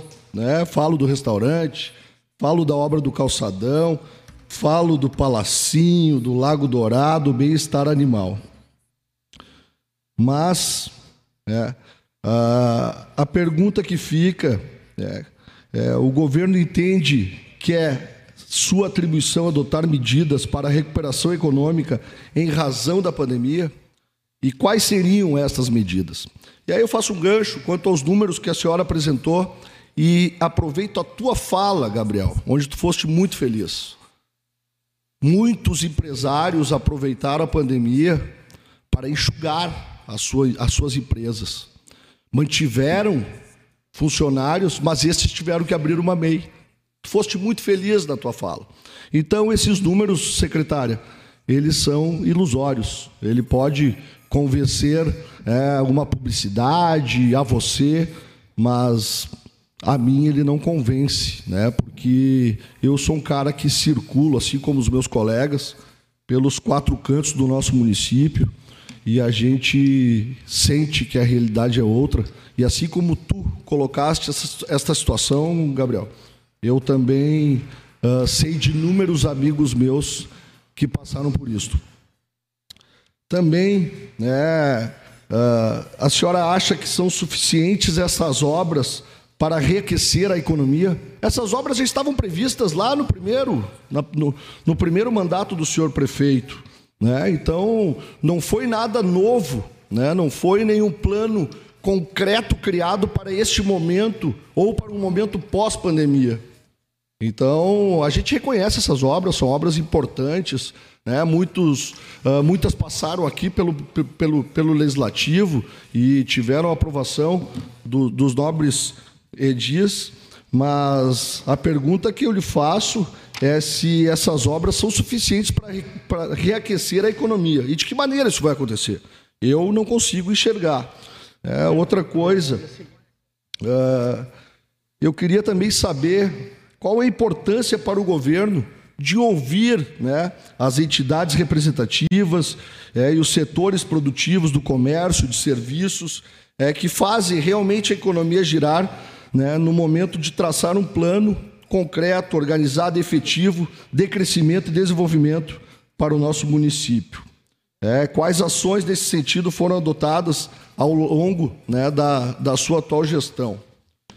E também uh, resgatar o que já foi dito, se a senhora entende que a burocracia atual dos processos de gestão que impactuam no setor econômico é adequada.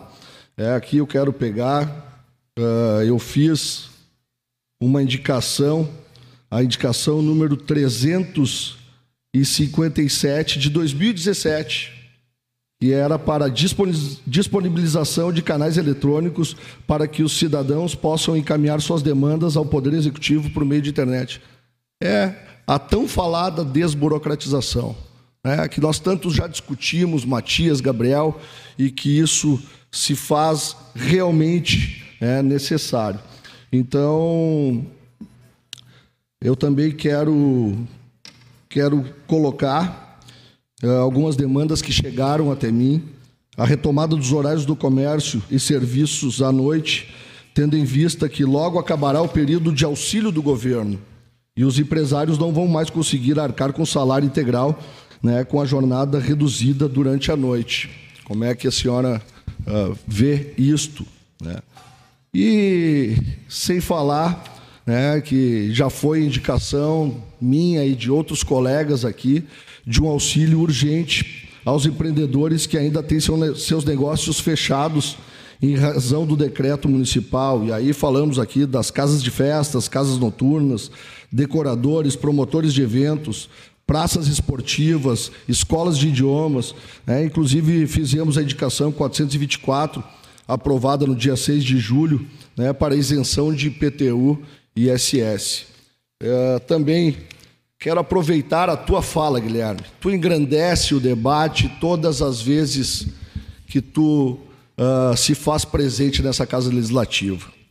É, quanto às leis de incentivos fiscais, eu fui proponente de inúmeros projetos neste é, viés né, neste viés tributário moderno, de uma política moderna e atual. Infelizmente, todos receberam o veto do senhor prefeito. Esta não é realmente a, a Santa Cruz que nós queremos. Nós precisamos sim né, avançar e evoluir nas questões tributárias. É, então, muito obrigado pela tua fala. É, tu está conectado com o que há de mais uh, recente e moderno, onde países europeus né, já vêm adotando esta política, que ela é de resultado. Então, meu agradecimento pela sua fala também, porque é desta maneira que eu acredito no desenvolvimento para uma Santa Cruz. Muito obrigado, senhores e senhores. Secretária, a palavra está com a senhora. Bom, Alex, todas essas questões são uh, de extrema importância, tá? A secretaria uh, já vem desenvolvendo ações de que procuram atender a várias dessas questões que tu proposte. Uma delas, uh, como já foi comentado aqui na mesa, a questão de cursos de fomento à geração de emprego. A gente já está de conversa uh, bem adiantada com o SENAC nesse sentido. A gente não consegue trazer ainda a formalização do que vai acontecer, porque nós estamos ainda em tratativas, tá? mas já foi pensado nesse sentido, então nós já estamos se mobilizando a isso. Temos várias ações na área do turismo, que até há pouco tempo estavam em estudo, mas já estão começando a tomar forma de ação. Uh, existe um planejamento já mais de ano com a questão do desenvolvimento do turismo e agora com a questão da pandemia, então se acelerou mais o processo e nós estamos uh, finalizando a uma das etapas e também com isso divulgar Santa Cruz do Sul para fora do município. Tá? É um dos nossos uma das nossas propostas, junto com todo o protocolo de segurança. As obras uh, mencionadas na minha explanação, elas uh, podem até ter sido já previstas e no cronograma, mas mesmo sendo previstas, talvez agora tenham extrema importância, porque vão trazer muito investimento para o nosso município. Talvez, se não tivesse essa, toda essa pandemia, não teria a relevância que hoje tem. E é muito importante ouvirmos todas as entidades da mesa, todas as entidades representativas do nosso município, para juntos construirmos um futuro melhor e com certeza conseguirmos passar por toda esta crise que essa pandemia está trazendo, não só para Santa Cruz, mas para o Estado, para o país, para o mundo em geral, uma maneira, uma forma, uma, uma solução ou um encaminhamento para que, que essa crueldade seja amenizada e que a gente saia com menos prejuízo possível. Para completar o que eu estou, complementar, eu passo a palavra para o Jefferson, que tem mais algumas informações quanto a isso. Uh, boa noite a todos, boa noite, Eustor, presidente da mesa. A, através dele, cumprimento a todos integrantes da mesa, todos os vereadores aqui presentes, funcionários do Legislativo e pessoas que estão aí assistindo, de repente, a imprensa. Uh, de forma rápida, né, porque a gente tem um prazo curto, só para levantar alguns pontos principais, porque a gente poderia ter aqui dias e dias para conversar. Espero que a gente tenha novas oportunidades. A gente acabou conversando praticamente todos da mesa aqui, a gente se reuniu nos últimos tempos aí. Uh, como eu sou representante do planejamento, claro que a gente teve um foco maior na minha pessoa, no caso lá da, uh, pela representação do planejamento, nas questões do Código de Obras nas questões que envolvem desburocratização, nas questões de informatização. Então, vou pegar os principais itens aqui também, já aproveitar e responder algumas questões levantadas pelo Alex. Tá? Uh, bom, quem conversa comigo, acho que há mais de ano. Uh, desculpe, vou tirar a máscara com, puxando pela cordinha, senão me filmam e vão dizer que, que eu vou botar a mão em outros lugares. Uh, então, quem conversa comigo, as entidades, várias entidades, eu vou falar aqui, Associação de Engenheiros, Arquitetos, Sinduscom, ACI, a SEMP, há muito tempo a gente trata a questão de desburocratização e simplificação. A gente teve ano passado a alteração do código do plano diretor e sempre veio, ó, código de obras é o próximo. A gente tem várias visões sobre o código de obras. É um, um, trabalho árduo, não é fácil convencer um lado. Eu não vou dizer lados certos ou errados, eu não quero entrar nesse mérito. Tem aquele puxa mais para um lado de, de, de, obrigações, outro puxa mais para um lado de simplificações. Mas a, eu acho que a gente tem que aproveitar o momento, a gente está reunido aqui para debater isso. A simplificação foi o que. A simplificação, burocratização e informatização foram os temas que mais a gente falou aqui. Mais. Isso vai, isso vai gerar emprego, isso vai gerar receita, isso vai possibilitar eu diminuir imposto. Sou fã de diminuir imposto. Na realidade, o nosso imposto ele é injusto. Ele não é, ele é baixo para alguns, muito alto para outros e pega muita gente na ponta, no consumo. Concordo plenamente. Eu acho que a gente pode conversar muito ainda sobre isso. Uh, aproveitando, é difícil dizer, ah, vamos aproveitar a pandemia. Parece ruim falar isso. Eu me sinto ruim falando isso. Vamos aproveitar a pandemia. Mas isso pode acontecer de a gente juntar e unir forças. Não adianta vir bater em governo, bater no vereador, bater no secretário. Vamos aproveitar a situação e vamos uh, ser convergente. Ninguém vai ser uh, o senhor da razão.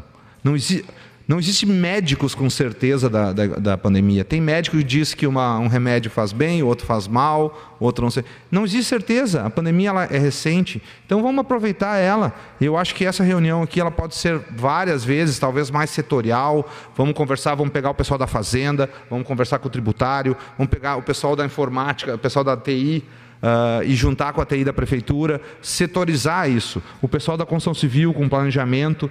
Eu acho que hoje a gente pode uh, aproveitar a situação com várias sugestões e dá para ver que a gente tem uma convergência de pensamento. Nós temos uma convergência. É desburocratização, é informatização, é simplificação, é geração de emprego, é geração de receita e é diminuição de imposto. Basicamente, eu dei um resumo. Claro que tem outras questões aqui a se tratar. Mas então eu já venho aqui, a gente já tem algumas reuniões na área do planejamento sendo bem tratadas. Inclusive, há minutas foram entregues para nós do novo Código de Obras. A gente vai esperar passar pelo prefeito, pela Câmara de Vereadores, mas a gente já está estudando. A gente já recebeu algumas minutas, que são algumas propostas de simplificação do Código de Obras, que é desse tamanho para virar esse tamanho vou pegar as palavras do Astor, não tem mais porquê nos dias de hoje, com a tecnologia que a gente tem, ficar regrando 20 centímetros para cá, 20 centímetros para lá. Não tem mais, não, não tem mais sentido isso. Uh, a gente, por isso a simplificação e a velocidade a gente vai ganhar. Uh, diminuição de, de, de, da, da, da parte pessoal da prefeitura mais, eu vou chutar um número, tá? É um chute meio direcionado porque varia conforme o ano. A prefeitura, mais ou menos a cada ano, 300 profissionais saem da prefeitura. É porque vão, vão para outro emprego, passam em outro concurso, se aposentam, saem. Simplesmente há um giro. Então, em 10 anos, a gente teria 3 mil funcionários girando. Então, aproveitar a tecnologia para quando eu sair 300, eu só repor 100. Eu tenho que repor só 100 porque eu vou usar a informática para isso. É, esse é o momento, eu acho de, de unir forças. Então não adianta vir aqui bater no fulano. Vamos lá, vamos aproveitar a situação, vamos, vamos então. Essa é a minha sugestão: setorizar algumas questões, tributária, pegar aí um representante legislativo, o, o representante uh, da fazenda, a pessoa entendida, né? Uh, não adianta querer dar tiro para tudo que é lado. Vamos setorizar, vamos pegar o Sinduscom, as sociedades de engenheiros, arquitetos, vamos trabalhar com pouca gente. Uh, e depois trazer para um grupo maior, para trazer para a Câmara de Vereadores e assim por diante. Essa é a minha proposta, que saiamos daqui ou através do executivo, ou através, eu até acho, sugiro às entidades que elas, elas formam muitas, é, muito diversificado, elas, ela possa então fomentar isso. Não, vamos lá, a Sinduscom, vamos pegar alguém do planejamento, alguém, entendeu? Alguém, as entidades elas podem formar esses grupos e trazer o poder público e o poder legislativo e por que não até o poder judiciário juntos, se for o caso, porque às vezes é lei, né? Para a gente tra trabalhar isso rapidamente, tá bom, pastor? Eu fico uh, devendo algumas respostas pelo ao tema, mas eu queria aproveitar essa situação para dar essa sugestão para a gente trabalhar junto. Obrigado.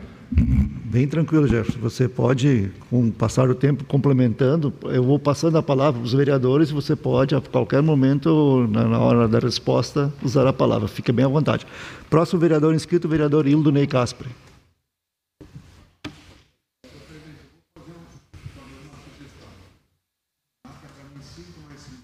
Tá bom. Mais com vontade de ouvir, se forem para eles tempo interativo, se for para eles sem tempo, se for para eles sem tempo, nós não vamos sair daqui. Não, tranquilo. Vou tentar falar em si, porque muita coisa já foi dita, e o foco ele é muito simples. Ele é muito simples. E, e os senhores já perceberam, os senhores já perceberam, esta juventude que tem a informática na cabeça é outro departamento. Então está da hora de quem não entende o que tá, do que está falando, não começar a dar ordem para vir uma secretária importante do município aqui ler uma coisa que não tem nada a ver com a reunião.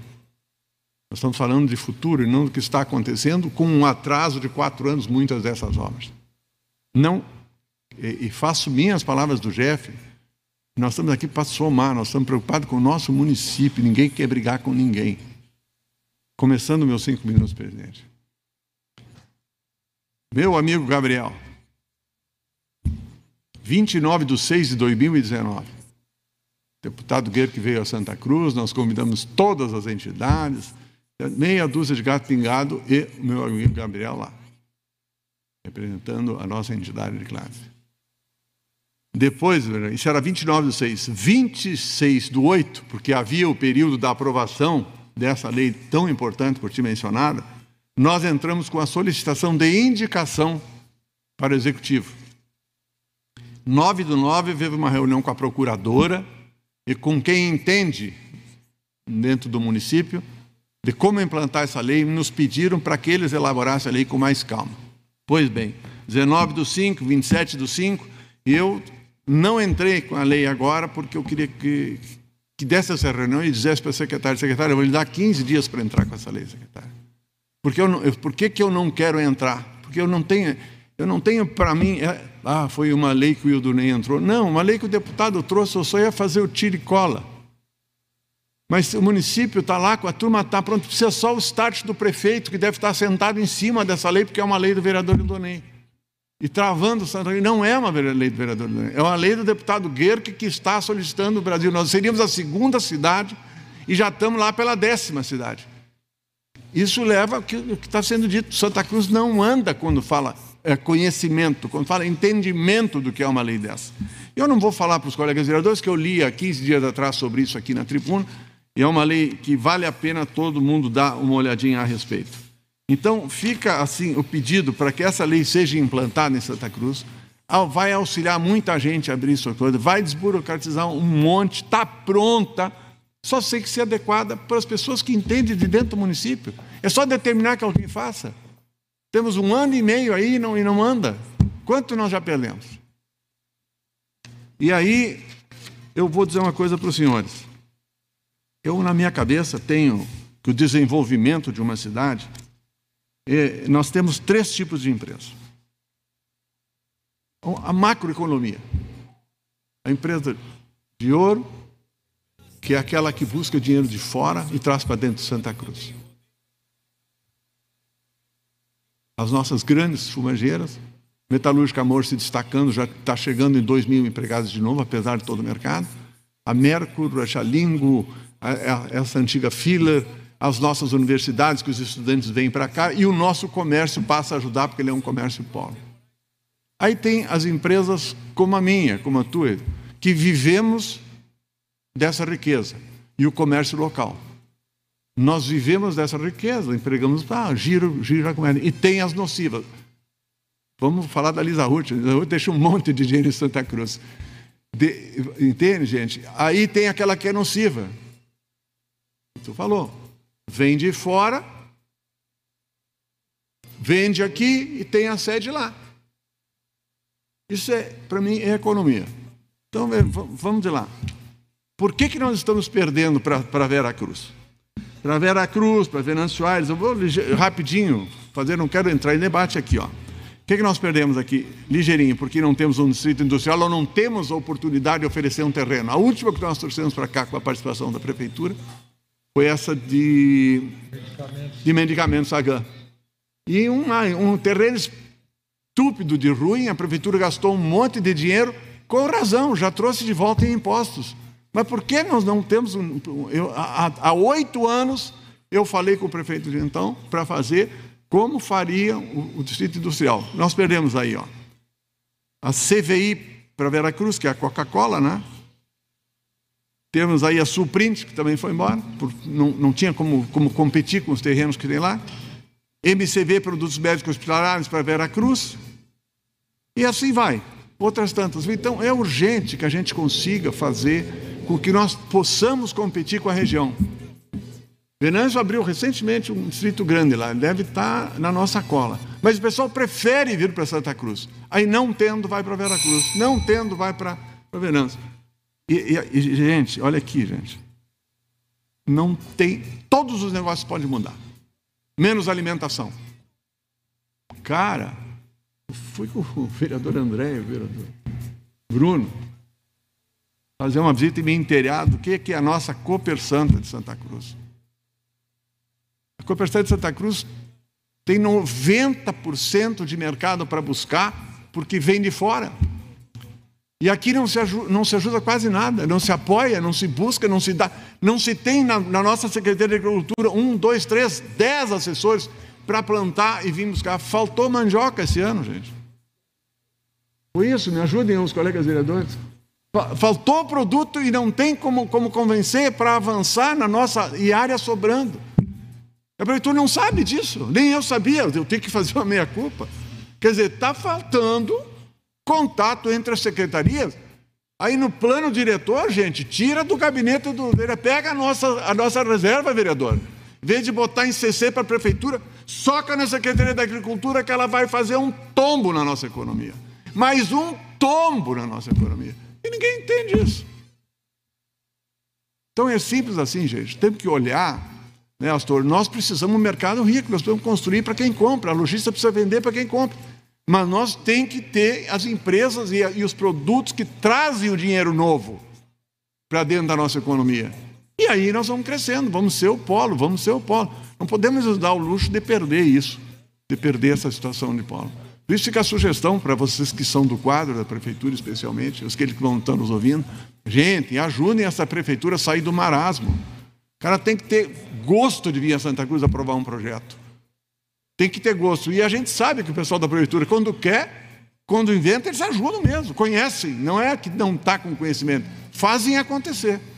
Só falta realmente despoluir esse troço, como todos os outros bens, como fez dez vezes o sinal, né?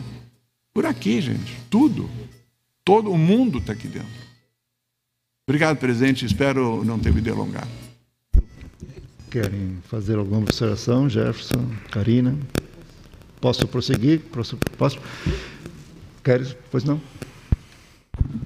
Alô. E o Wilton, só para posicionar, porque eu acompanho desde aquela época, busco perante o, o, o, dentro da nossa possibilidade contatar o pessoal das secretarias para fazer a lei da liberdade econômica vir para Santa Cruz. Ela atualmente já saiu da Procuradoria com a sua revisão e está na Secretaria da Fazenda. Então, ela provavelmente vai entrar na pauta até da próxima semana, eu acho que aqui na Câmara de Vereadores ou na, na outra. O, o, por que, que eu pedi a palavra, tá? É muito importante, dentro da tua fala, tu falou que o ideal seria um copia e cola. Eu tive acesso já a, a esse projeto, porque eu enfim, fico cavocando tentando dar sugestões positivas, né? Como, como foi já falado várias vezes, a ideia aqui é somar, não é criticar. Não interessa quem é o protagonista, interessa que aconteça para o bem do município. Então, o que, que é importante quando vier para debate aqui? Peguem a lei de liberdade econômica e comparem com a lei proposta, porque essa legislação que está vindo, ela está com, ela tá com restrições, ela não está com o poder que tem a lei de liberdade econômica. Então, por exemplo, né, quando, quando tu vai fazer um protocolar um projeto que está com todas as condições, por exemplo, um projeto residencial, tem que ter lá um projeto. Oh, em 30 dias alguém vai te dar uma resposta. Se não te der nem não nem sim, está aprovado. Quero só fazer uma então, correção. Então, mas isso, por exemplo, não está na nova legislação que vai vir. Então, o ideal é que vocês se atentem, como poder fiscalizador, para que utilizem toda a normativa da Lei da Liberdade Econômica. Quero só fazer uma correção na sua fala, Gabriel. Vamos tirar o já. Vamos tirar o já. Tomara que venha, vamos botar ali, porque é devagar. Eu convido o vereador Carlão, vice-presidente, para assumir os trabalhos. A presidência está sendo solicitada num, no anexo aqui da Câmara. Vou me ausentar por alguns minutos. Mas prosseguindo, o próximo vereador se manifestar, o vereador Bruno César fala. Saudar a secretária Karina, a todos que aqui representam as entidades pela importância do tema que tem sido tratado. E queria ir colocando alguns vértices aqui em relação a pontos para serem uh, discutidos. E depois quero questionar também a secretária sobre algumas questões relativas às rubricas da Secretaria de Desenvolvimento Econômico. Mas, mas inicio falando, né, e não quero me tornar repetitivo, uh, em virtude da questão da simplificação. É, esse assunto é, é, uh, é, de amplo conhecimento, inclusive o Gabriel esteve junto uh, comigo e com várias outras, com várias outras pessoas em algumas oportunidades dentro da Secretaria da Fazenda. Isso já foi em 2018, né, 2018. Nós estamos em 2020 e diversas solicitações que foram encaminhadas e que não são uh, questões impossíveis. E digo por que, que não são questões impossíveis? Porque Lajeado já as tem, uh, Bento Gonçalves já as tem, uh, Canoas já as tem, né? Sem contar a coisa mais simples do mundo, que inclusive já foi comentado aqui que Vale do Sol tem, que é tirar uma negativa municipal online. Né? Então, uh, esses pontos já foram tocados, mas são de extrema importância e faltou colocar a importância da integração da vigilância sanitária neste processo, porque ele é fundamental para a abertura de quaisquer empresas que tenham uh, uh, necessidade de uh, autorização da vigilância, então também importante colocar. E dizer aqui que foi falado em relação ao apoio financeiro, secretária, e evidentemente que as obras uh, são importantes porque são geradoras uh, de, de movimentação aqui no nosso município, né? mas eu quero questionar algumas questões. Em relação às subvenções para as empresas, é evidente que uh, metalúrgica mora, é evidente Uma que. Questão, questão, de, questão de ordem, vereador, vereador Bruno. Solicito aos colegas que a devida atenção com o vereador, na fala do vereador. Muito obrigado pela compreensão. Obrigado, vereador Carlão. Dizer que, evidentemente, que esses apoios dados à, à Metalúrgica Mor, a Souza Cruz e os índices que eles trazem, JTI, todos são importantíssimos porque eles são o motor da nossa economia. Mas a geração de emprego, isso não é dado que está aqui sendo colocado uh, como uma invenção. A grande maioria dos empregos gerados no Brasil, e não é diferente em Santa Cruz do Sul, é gerado nas pequenas e médias empresas.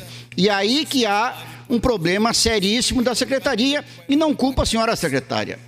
A secretaria tem uma pessoa para trabalhar no todo do que se refere as questões administrativas, inclusive de apoio às empresas. Né? Subvenções, então. Nós aqui recebemos uma, uma solicitação de uma empresa né, que está, de, como diz, de malas prontas para ir para Vera Cruz, porque está com dificuldade para conseguir, conseguir uma subvenção municipal. E eu quero dizer à senhora que fui olhar aqui na ficha da secretaria, eu não posso dizer que sim nem que não, porque não há essas informações uh, diferenciadas. Ou seja, a ficha uh, uh, 339039, que é outro serviço de terceiros, pessoa jurídica, é uma mega ficha que passa tudo ali dentro. Passa desde, desde água, a luz, telefone, apoio a empresas de, de, de, de, de, de uh, uh, eventos, etc. Tudo está aqui dentro. Também está dentro dessa ficha apoio de subvenções a algumas empresas, que são possíveis de serem identificadas. Então, nós não conseguimos saber se há recurso disponível para dar mais subvenções ou não, porque essa informação não é permitida pelos, pela página de, uh, de transparência aqui da do, uh, municipal. Né? Então, essa é uma situação importantíssima. Nós ainda temos recursos para dar mais subvenções para outras empresas que precisam, neste momento, aumentar as suas instalações para poder gerar uh, mais empregos e mais renda para o município. Qual é o projeto que a Secretaria está trabalhando uh, de apoio às pequenas e às micro e pequenas empresas? Eu vou fazer um link depois em relação a, a isso, né? Uh, também quais são os apoios em relação à inovação, né? Há recursos que o município pretende colocar para uh, inovação nas mais diversas áreas, porque uh, vou dar um pequeno exemplo. Se nós pegarmos a, a, o site da Magalu, né, site da, da Magazine Luiza, a famosa Magalu, né, hoje vende naquele site uh, arreios para cavalo e pala e vende guaiaca. Ou seja, esta empresa fez parcerias com algumas fornecedoras porque ela não é a expertise dela vender guaiaca nem arreio, mas a expertise dela é o comércio eletrônico. Então, nós estamos com algum projeto para apoiar as empresas em relação a, a essas inovações, porque as palavras do vereador e o Donei são fundamentais. É evidente que a agricultura é o nosso ponto principal, mas o, o a fala da criação de empregos e custo de criação de empregos, ela é relacionada hoje à inovação. Se antigamente precisava de um milhão pra, de empregos para gerar um bilhão, hoje, na verdade, nem se precisa mais os 100 mil. Nós formos analisar para gerar um bilhão, se gera com muito menos empregos ainda. Então, uh, qual é a, a questão que a Secretaria está pensando em relação a isso? Também foi falado, secretária, que a senhora está aqui e, e pode ter certeza que vai ter o apoio uh, dessa casa para aumentar este tempo uh, do projeto que subvenciona os juros aqui uh, dos, dos, dos pequenos empreendedores aqui de Santa Cruz do Sul. Mas também é importante colocar que até o presente momento, em subvenções econômicas foram gastos R$ 239,13 R$ 239,13. Então, é um valor uh, que, foi, que foi aqui empenhado que foi liquidado. A ficha tem 100 mil reais nesse ponto. Então, pelo jeito, está havendo algum problema de liberação, eu não sei. Mas é, esse é o dado que eu tenho aqui colocado como, uh, como portal da transparência. A segunda, outra questão que eu quero colocar em relação a isso, né, uh, é a questão a terceira, me perdoem, é a questão da requalificação profissional. Né? Uh, é fundamental que nós façamos uma mudança do nosso perfil de trabalhador. O trabalhador tradicional não tem mais espaço. Isto não é, na verdade, como eles dizem, o novo normal ou o velho normal. Isso não existe. Isto já estava sendo colocado há dois anos e eu tenho até, uh, que amanhã iniciam as aulas lá na faculdade, eu colocava na primeira aula, sempre do semestre, este aviso para os meus alunos. Pessoal, mudou. Isso em 2018, sem nada de, de, de problema de pandemia ou de outro. O mundo mudou. O que aconteceu foi uma aceleração dessa mudança de coisas que iriam se diluir, talvez em dois, três, quatro, cinco anos para acontecer. Então, qual é o projeto? Já está sendo colocado, pelo que a senhora falou, uh, com o SEBRAE.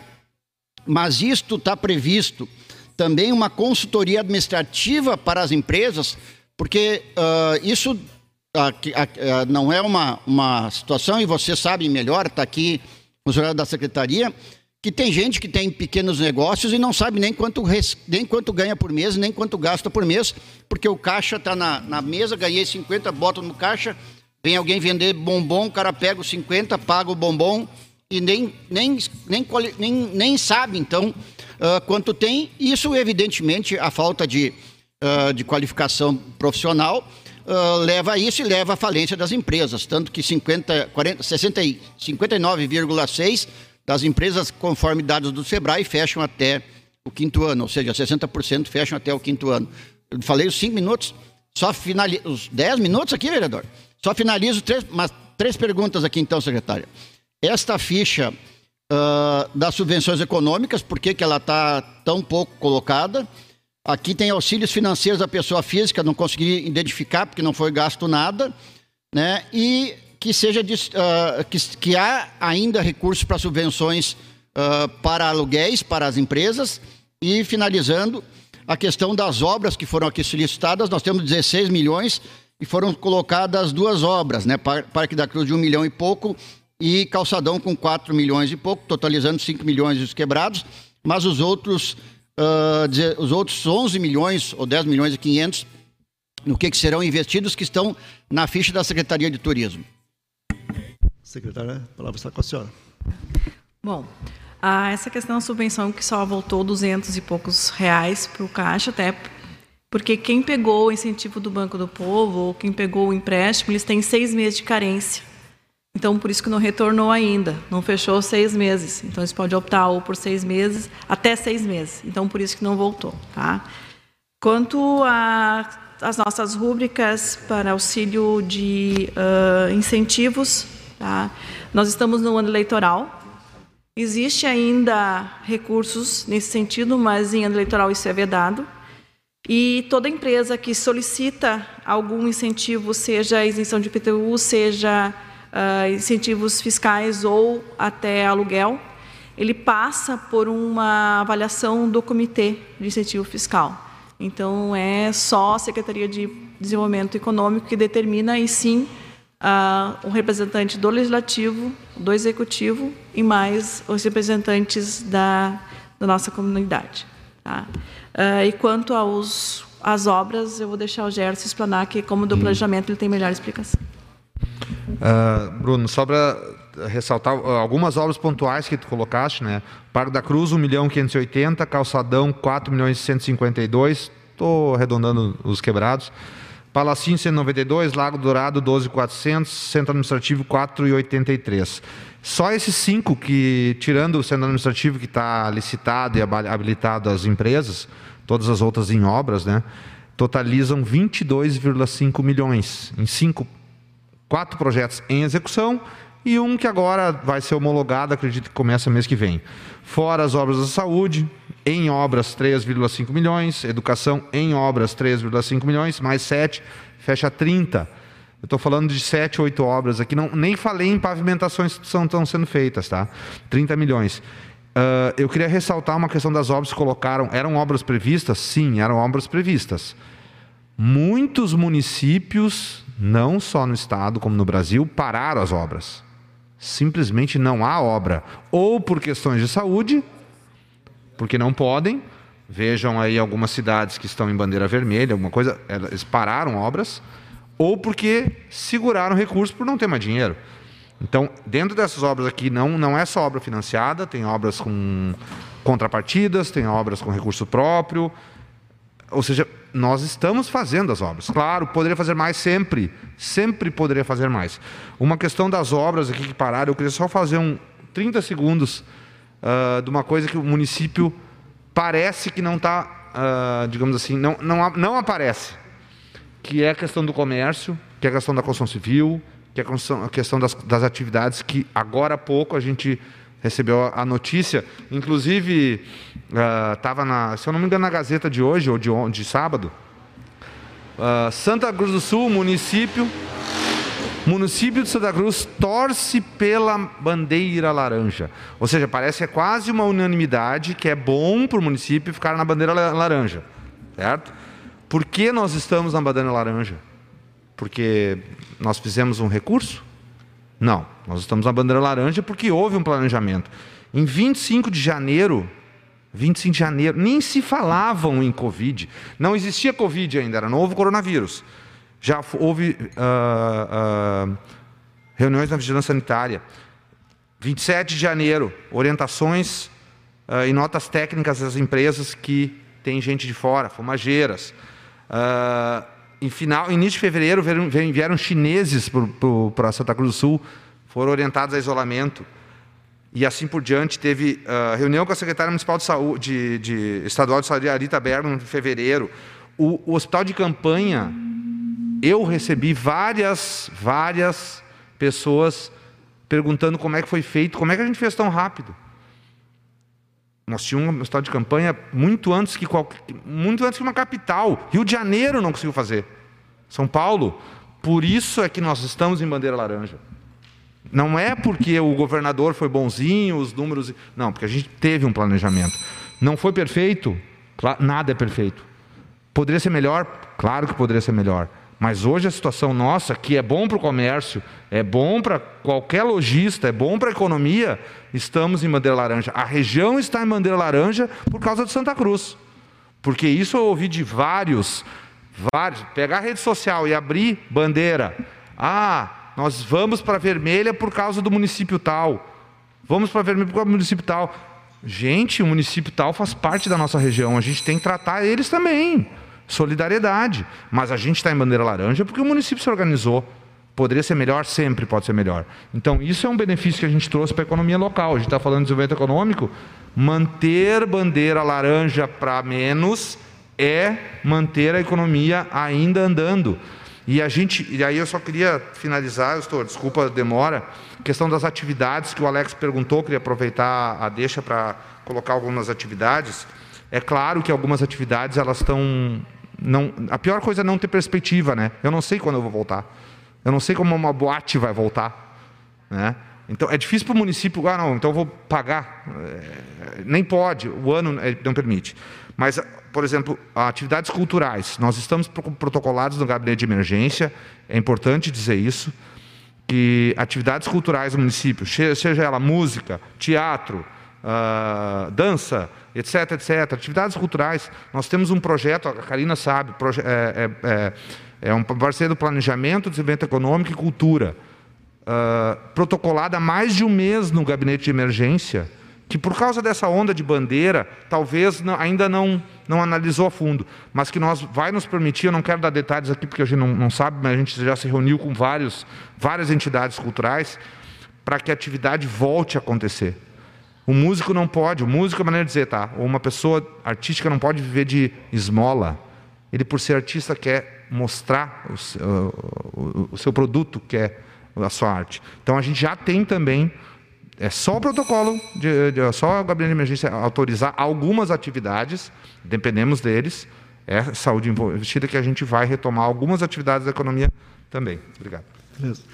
Pessoal, nós temos ainda cinco inscritos e nós só temos mais 30 minutos. Então, nós temos que otimizar e eu vou mudar a sistemática. Vocês respondem no final só, porque senão nós não só vamos falar mais dois. Então, próximo vereador inscrito, o vereador João Cassep. Cinco minutos presidente Eustor, é, os empresários aqui, líder, é, representativos, é, colegas vereadores. Assim, ó, eu vou ser rápido, presidente. Assim como deve ser, o Jefferson, é, o planejamento para enfrentamento da crise que vai vir ainda. Hoje nós estamos no meio de uma pandemia. Não sabemos o que vai ser amanhã. Assim como temos, vereador Idonei, um comitê de emergência para enfrentamento da, do Covid, eu acho que é necessário, e essa é a minha contribuição, então, que o município possa montar, junto com essas lideranças representativas, é, junto com o poder público, é, uma comissão e ali sair então as decisões. Eu vi falar aqui assim, ó, é bem rápido e já vou concluir. É, eu vi falar agora é, a construção civil, o que é que precisa? Desburocratizar para poder construir. Eu não entendo muito de economia. Até o meu pai sempre me dizia quando eu era pequeno, quem inventa é inventor. Então eu não vou inventar, eu não, não entendo de economia. Eu entendo é da vida, eu entendo é do que eu vejo. Tá? E pelo que eu tenho visto, mundo afora, a economia se recupera rapidamente através da construção civil. E se desburocratizar, você vai gerar renda dentro do município, o dinheiro vai circular aqui no, na cidade, vai fortalecer o comércio local, vai fortalecer as empresas locais. Eu acho que é a única saída que temos, Ildonei, é através, nesse momento de crise, imediato seria a construção civil. É, Então seria essa a minha contribuição. Teria mais algumas coisas para falar aqui, ó, mas eu acho que o importante é entendermos que estamos em crise. Entendermos que não adianta fazer 10 reuniões para discutir um assunto.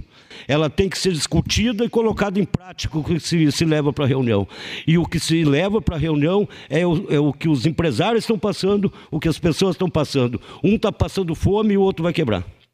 Então eu acho que nós temos que enfrentar isso sim e o município tem que estar presente e se não pode financeiramente que possa então criar as oportunidades para os empresários poder trabalhar. Quem toca esse país é o trabalhador, é o empresário. Um não vive sem o outro. Eu vejo que é muito. Ah, normalmente as pessoas dizem, vamos taxar o que tem bastante. Você nivela por baixo. Eu tiro para dar embaixo. Não, tem que ser criado dinheiro novo, sim. Se você tirar de um e der para o outro, não vai estar criando dinheiro novo. Então seria isso que o presidente já está me olhando e mandando eu parar. Muito obrigado. Obrigado pela colaboração. É, infelizmente não é eu, é o relógio. Nós temos ainda agora quatro inscritos e só mais 20 minutos. Então, vereador Zé Abreu, próximo inscrito, passa para o vereador Matias. Ótimo, já otimizou. Muito obrigado, vereador Zé Abreu. Boa noite a todos, presidente, a todos os componentes da, da mesa aí já listados. Eu não vou perder esse tempo aí também, mas sintam-se todos cumprimentados. É, várias questões aí foram colocadas muito bem por diversos colegas, pelos presidentes aí das entidades. É, trago também algumas aqui é, que possam ser melhoradas quanto à desburocratização e também é, a melhoria da agilidade e eficiência do município. É, em torno dos alvarás, que trago aqui um exemplo que temos aí um colega que precisa do alvará sanitário desde o dia 12 de março, que ainda não saiu. Né? Então é algo que precisa ser melhorado dentro da vigilância sanitária. Né? Uma empresa que está por abrir não consegue funcionar por causa do alvará sanitário. Então, algumas coisas que precisam ser revistas, né? os prazos de aprovação de projetos. É, e aí a gente já sabe que essa, essa discussão vem longe, vem, vem de tempos já. Hoje estamos com 60 dias para aprovação de projetos que vão gerar logo ali emprego, renda para as pessoas. Então, acho, acredito e tenho né, certeza que é possível diminuir esse prazo para logo aí nós podermos gerar emprego, renda através das, da construção civil, que é um, algo que realmente impulsiona a economia. É, também a dúvida quanto aos recursos, é, secretária Karina, que estavam destinados para evento, para eventos, né, tais como Festa das Cucas, Enarte, Semana Farroupilha, Palco do Saber, mas daí que é da educação, mas eventos esportivos, enfim, é como serão realocados, né, o que está se pensando em fazer, porque sabemos que tem um bom, um bom valor ali, inclusive a redução da conta de energia elétrica do Parque da Oktober, que no mês de outubro, setembro ali, ela chega a 300 mil reais, então é um valor bastante alto que vai ser economizado agora. Né? Então a pandemia traz algumas, né, algumas é, oportunidades também nesse sentido. É, se estão pensando também em algum auxílio de aluguel, o vereador Bruno colocou também para empresas que ainda não puderam abrir devido ao ramo que atuam. Né? O vereador Alex fez indicação também, a gente reforçou essa indicação, porque realmente essas empresas né, estão passando por um momento muito difícil e não vão, né, não, não conseguiram reabrir ainda e não sabem se vão reabrir esse ano. Né? Então é algo que deve ser pensado também. É, também o Guilherme falou bastante da isenção, né, Guilherme? Da isenção ou prorrogação de pagamentos né, para o ano seguinte, que de certa forma não é algo né, que se que, que resolve o problema, né, a prorrogação, mas ajuda, né, mas a isenção ou diminuição real né, de desconto, através de desconto de IPTU ou ISS, que a gente sabe que tem a questão jurídica disso, a gente sabe disso, mas devido à pandemia, daqui a pouco é algo que possa ser pensado, redução por tempo determinado do ISS, ah, um ano, meio ano, é, e aí as empresas, o que gerarem de imposto naquele período, vão ser isentos. Então, vale para todas as empresas. Né? É algo que possa, né, com a economia deste ano, daqui a pouco, é, poder repassar para é, os empresários. Então, acredito que. E não é para os empresários, porque eles vão gerar emprego, renda, então, na verdade, vai girar a roda da economia em sentido de que ele vai pagar menos ISS. E o IPTU, sim, aí chega para todos os munícipes, então é algo que, né, com um desconto maior, né, já que o município vai ter uma despesa teoricamente menor com algumas coisas esse ano, então o superávit pode ser é, maior e repassar esse desconto para o IPTU do ano que vem. É, e também, é, quanto ao distrito industrial, o vereador Edonei falou, né, precisa ser pensado um distrito industrial, se está sendo pensado. E aí o berçário industrial também, que é algo que está lá, mas a gente precisa um berçário industrial para os gêneros alimentícios. A gente sabe que isso era, era um projeto deste governo, mas que ainda não foi feito, que precisa ser visto com uma certa é, prioridade, porque o, as empresas de alimentos elas estão querendo abrir, querendo iniciar. Tem muitos empreendedores individuais aí que não conseguem se legalizar devido ao custo. Né? Então, acho que é uma coisa, é uma oportunidade que o município pode, né, através do investimento, e sabemos aí de vários que estão sendo feitos, mas é, diretamente, às vezes, na, na, economia, não, a gente não vê porque muitas empresas de fora vão vir fazer essas obras. O que é do jogo, a gente sabe que é licitação. E quanto ao turismo, é, infelizmente não, não trabalhamos ainda antes e agora, é, nesse momento, que bom que o município está olhando para o turismo, porque é uma mola né, propulsora que pode né, é, vir a se tornar uma renda muito importante para o município devido né, às restrições do tabaco, enfim. Então, o turismo deve ser visto de forma a longo prazo, ser um planejamento, e aí sabemos e lamentamos o esvaziamento da Secretaria do Desenvolvimento, algo que nos deixa bastante triste, que nesse momento nós tínhamos que ter uma secretaria com mais pessoas pensando a o desenvolvimento econômico do nosso município. Muito obrigado, senhor presidente. Ok, obrigado. Próximo vereador, vereador Carlão. Uma saudação, presidente Alstor e colegas vereadores. Quero saudar todos uh, convidados que compõem a mesa. Uh, bem, o, o assunto, uh, tema de debate, né, pós-pandemia, que temos escutado tanto na televisão, tantos e tantos programas, né, querendo saber o que vai acontecer né, pós-pandemia. Eu, particularmente, não tenho nenhuma dúvida de que foi está sendo muito importante essa reunião aqui para discutir e sempre se aprende, sempre se colhe alguma coisa.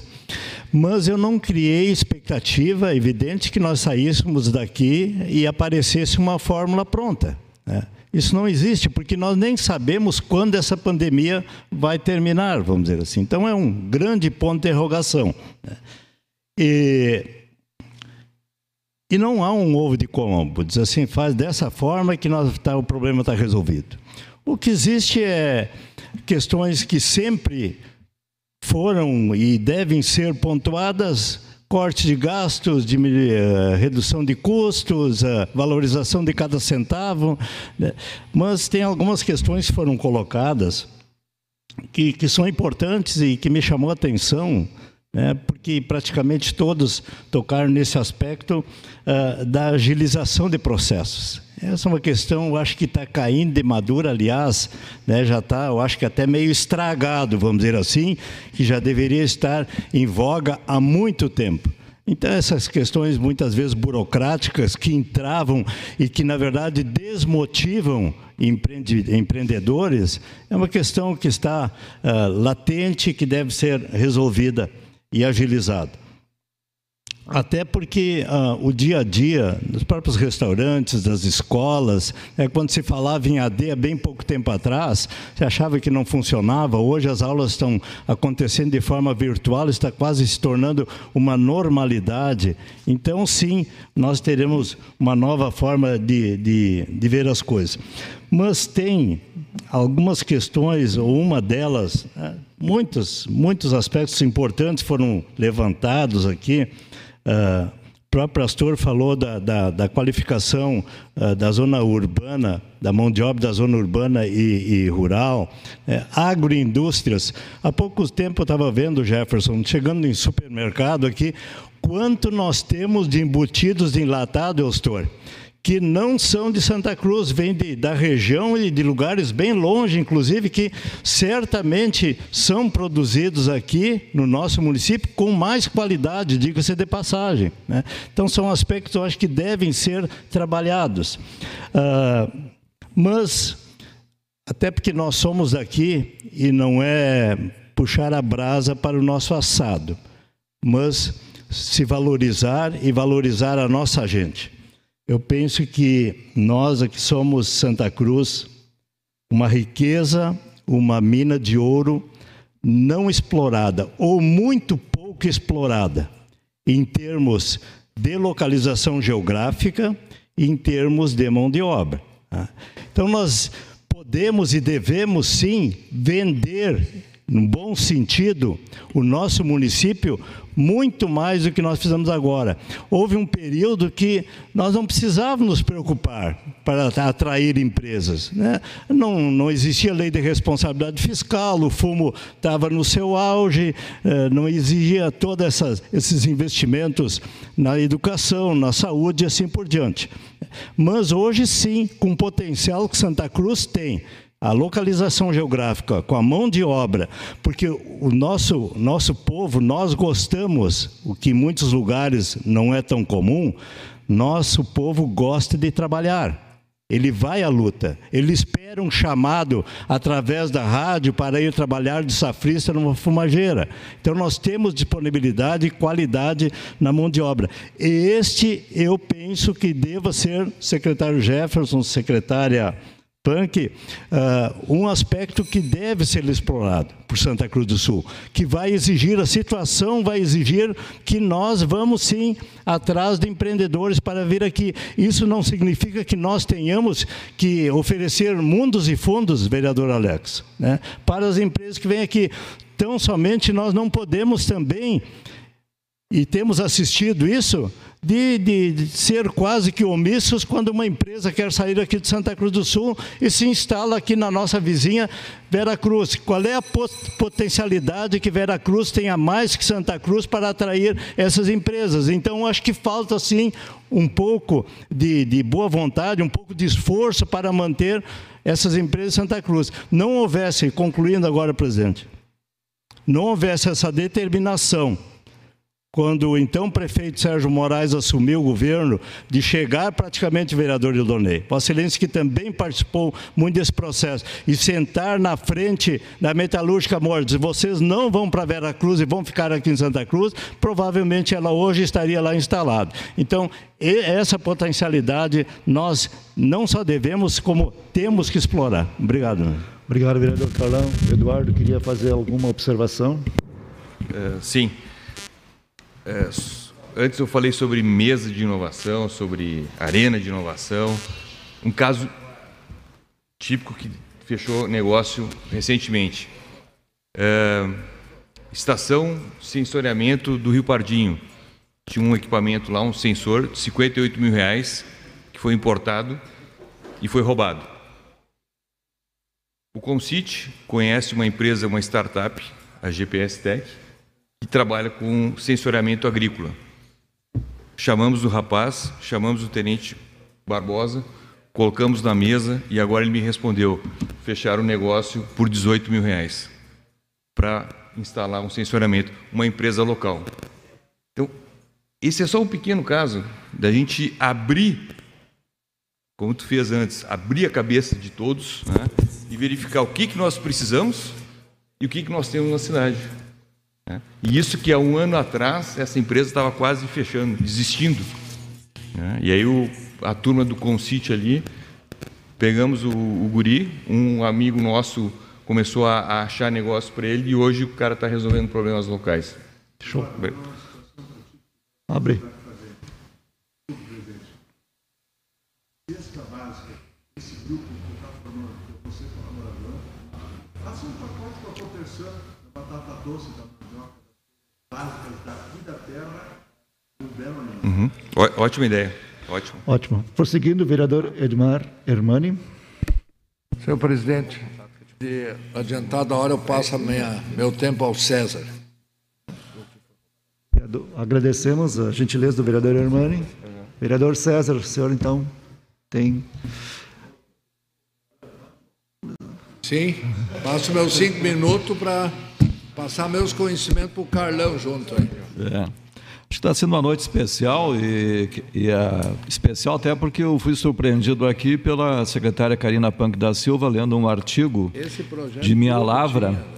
Esse artigo estava perdido há oito meses atrás e misteriosamente reapareceu. Agricultor, tudo. Uh, e quero agradecer a sua gentileza, secretária Karine, e quero pedir mais duas gentilezas à senhora. Eu protocolei no dia de hoje eu fiquei aí 15 dias fora aí, cuidando aí, ou ajudando a cuidar da saúde da minha mãe, que sofreu um infarto. Mas eu protocolei um projeto de lei que altera a lei 6.227, que, para não precisam acessar aí nos seus notebooks, que é a lei que, de certa forma, regulamenta todo o programa de incentivos do município de Santa Cruz do Sul na concessão de incentivos para empresas. Né? Então, ah, para não ter vício de iniciativa, vereador Carlão, ah, fiz ah, o projeto de lei, no meu modesto entender, aperfeiçoando esta lei, até pela vivência que tive como secretário de Desenvolvimento Econômico, Cultura, Turismo, Ciência e Tecnologia, um determinado período. Também fiz uma indicação, também para não incorrer em vício de iniciativa, e peço que, eh, secretária, leve ao seu prefeito esse pedido né, de apreciação, quando aqui for aprovado, se é, que, se é que vai ser aprovado pelos nobres edis, creio que sim, tanto o projeto de lei e também a indicação, que é no sentido né, de estender o, o auxílio, a concessão de ajuda de aluguel, que, como a senhora mesmo falou, não é somente é, decisão é, da secretária ou do secretário de Desenvolvimento Econômico, mas passa aí pela comissão, tem um nome cumprido, a gente sempre é, apelidamos, né, Jefferson, de comissão de incentivos, tá? que é a comissão especial de planejamento, implantação e acompanhamento industrial. Então, acho que isso aí vai contemplar é, vereador Matias, o, todos os é, representantes, presidentes de entidades aqui presentes, né? Também quero saudar aqui, que não está mais presente, mas estava acompanhando o nosso trabalho, Maurício Pode, presidente Cindy Lojas. E acho que vai ser é, de grande ajuda para esses empreendedores que estão assim vendo o seu negócio a perigo e, e principalmente né, não tem condições até de manter os seus colaboradores, os seus funcionários. O vereador Bruno fez uma, como bom professor da faculdade Dom Alberto aí na, na área de administração, fez todo um, uh, acho que um apanhado aí que este século, esse século 21, é, vai ser o século, vai ser a, a, a grande dificuldade de procurar e de encontrar emprego. O emprego no mundo e principalmente no nosso país, infelizmente, vereador Bruno está ficando raro. Nosso país também ele vive um problema muito sério. Eu escrevi artigos a respeito, não só esse que foi lembrado agora, estava perdido há oito meses aí, vários artigos sobre a desindustrialização no Brasil. Parece que agora, com o vírus, que alguns é, indevidamente e injustamente chamam de vírus chinês, o, país vem se desindustrializando e até singelas máscaras aí, presidente Gabriel, nós estamos importando da China, né? Não apenas produtos de valor agregado, mas produtos extremamente singelos como a máscara estamos importando da China. E, vereador Eudonei, a indústria, principalmente ela, foi o que fez Santa Cruz do Sul estar nessa posição privilegiada em termos de PIB, em termos de, de Estado, né? e ter essa qualidade de vida é, exuberante, que podemos dizer assim, temos aqui nessa cidade. Não há dúvida nenhuma que o principal segmento ainda é a cadeia produtiva do tabaco, mas Santa Cruz tem uma certa diversidade industrial que é muito raro de encontrar, principalmente aqui no, no nosso estado. É, Foi feito alguns comentários aí a respeito, uh, eu acho que tu leste o artigo aí, secretária Karina, né? Uh, muitas vezes nos comparam né, com Lajeado, com Venâncio Aires, com Bento Gonçalves, até com algumas outras cidades de fora do estado. E Santa Cruz do Sul, uh, se nós olharmos as 30 maiores empresas de Santa Cruz do Sul, uh, analisarmos as 30 maiores empresas de Venâncio Aires, analisarmos as 30 maiores empresas uh, de Lajeado, Santa Cruz do Sul foi, foi a única cidade que trouxe nos últimos sete, oito anos novas empresas para este ranking das 30 maiores. Uh, o vereador Eudonei ali citou, sim, acho que a, a, perda da CVI foi uma perda lamentável para Santa Cruz do Sul. Quando cheguei lá à Secretaria de Desenvolvimento, lá em 2 de janeiro de 2013, a situação já estava definida, a ida da CVI para Vera Cruz. Ela estava ali entre a oitava e nona empresa eh, pelo valor adicional fiscal, ou seja, pelo retorno de ICMS. E acho que ficou ruim também para os funcionários que estavam trabalhando aqui em Santa Cruz do Sul ter que se deslocar alguns quilômetros para ir a Veracruz. Então, eh, realmente houve uma perda. Com relação à Sulprint, acho que tanto o vereador Eudonei quanto o vereador de Hermânia acompanharam a questão da Sulprint. A Sulprint ainda está no ranking das principais empresas de Santa Cruz do Sul. Ou seja, o valor adicionado ainda continua pingando, né, com perdão da palavra, aqui em Santa Cruz do Sul.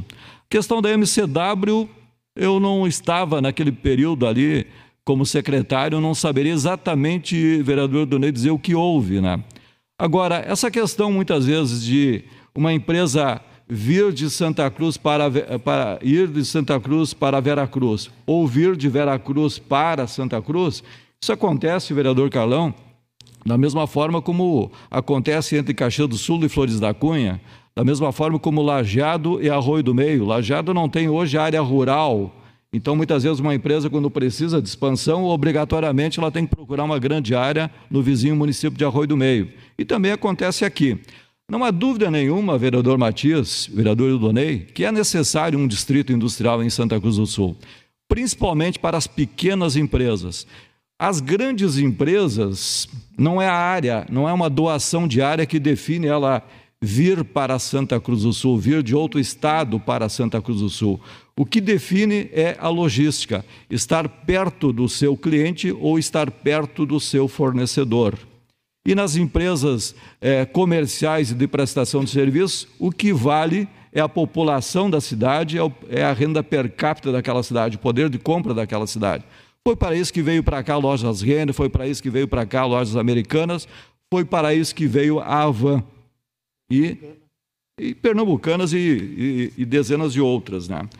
Também eu acho que o que falta aqui em Santa Cruz do Sul, e aí é, também é, é, um condomínio agroindustrial, ou seja, um distrito industrial para as empresas agroindustriais. Eu propus, quando estava secretário Jefferson, que aquela área do hospital veterinário lá de Pinheiral fosse ali instalado e na, nas áreas contíguas, que tem área suficiente, ali fosse um, instalado um condomínio agroindustrial. Infelizmente, e quem sabe felizmente para os pequenos animais, ali está sendo construído e quase inaugurado o hospital veterinário. Uh, também uh, acho interessante, né?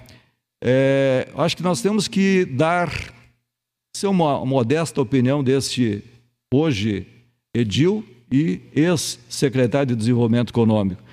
A Granja Municipal é uma imensa área, uma área privilegiada, super bem localizada, mas muito, muito pouco aproveitada. Ali teria que dar uma destinação nobre, né? Poderia ser até um condomínio agroindustrial. Hoje, vereador Zé Abreu, temos até pessoas aí que querem produzir azeite aqui em Santa Cruz do Sul e querem vender um azeite made in Santa Cruz do Sul de preferência de frente para 287 ou algo próximo dali. E poderia citar os, as indústrias de embutidos e por aí vai, né? Nem, não vou nem falar das nossas cucas, né, vereador Matias? E também acho interessante aqui, secretária Karina, na questão do, do turismo, nós saímos da terceira divisão se fosse usar um, um, jargão futebolístico, Jefferson, saímos da terceira divisão no turismo, né? E entramos na segunda divisão do turismo. Nós somos é, classe B no turismo nacional. O caminho para ir para a primeira divisão, para a classificação A, é longo. Agora, é fundamental que, pelo menos nessa crise, nessa pandemia, mantenhamos aquilo que conquistamos. E aí, secretária Karina, eu falo da questão dos eventos, né? A Stock Car fez sua primeira corrida do ano agora, nesse final de semana. Eu acho interessante que a Stock Car, Endurance, só nessa parte dos eventos, né? que eles venham ainda neste semestre para cá. Porque o ano que vem, o ano que vem vai ter inauguração de um novo autódromo no país, vai ter corridas de rua, quem sabe nas principais capitais do Nordeste, né? É o interesse da, da Vicar, da Time for Fun. E Santa Cruz do Sul, se ficar fora, se ficar fora, recuperar este pessoal, esses empreendedores, vai ser muito difícil. Levamos dois anos para recuperar esses grandes eventos. O autódromo, no ano de 2019, estava com todos os finais de semana lotados, com todos os finais de semana. Isso gera renda e gera principalmente, vereador Donei, empregos nos nossos hotéis, desde os melhores hotéis até aqueles hotéis mais singelos. E essa indústria do turismo é a indústria que está passando as maiores dificuldades e essas dificuldades ainda vão continuar, infelizmente, CACEP, por mais algum tempo. Então, modestamente, secretária, agradeço a leitura inicial dos trabalhos, do artigo, e agradeço a sua disponibilidade e a sua atenção a todos os vereadores, mas especificamente a mim também. Muito obrigado. Obrigado, vereador César.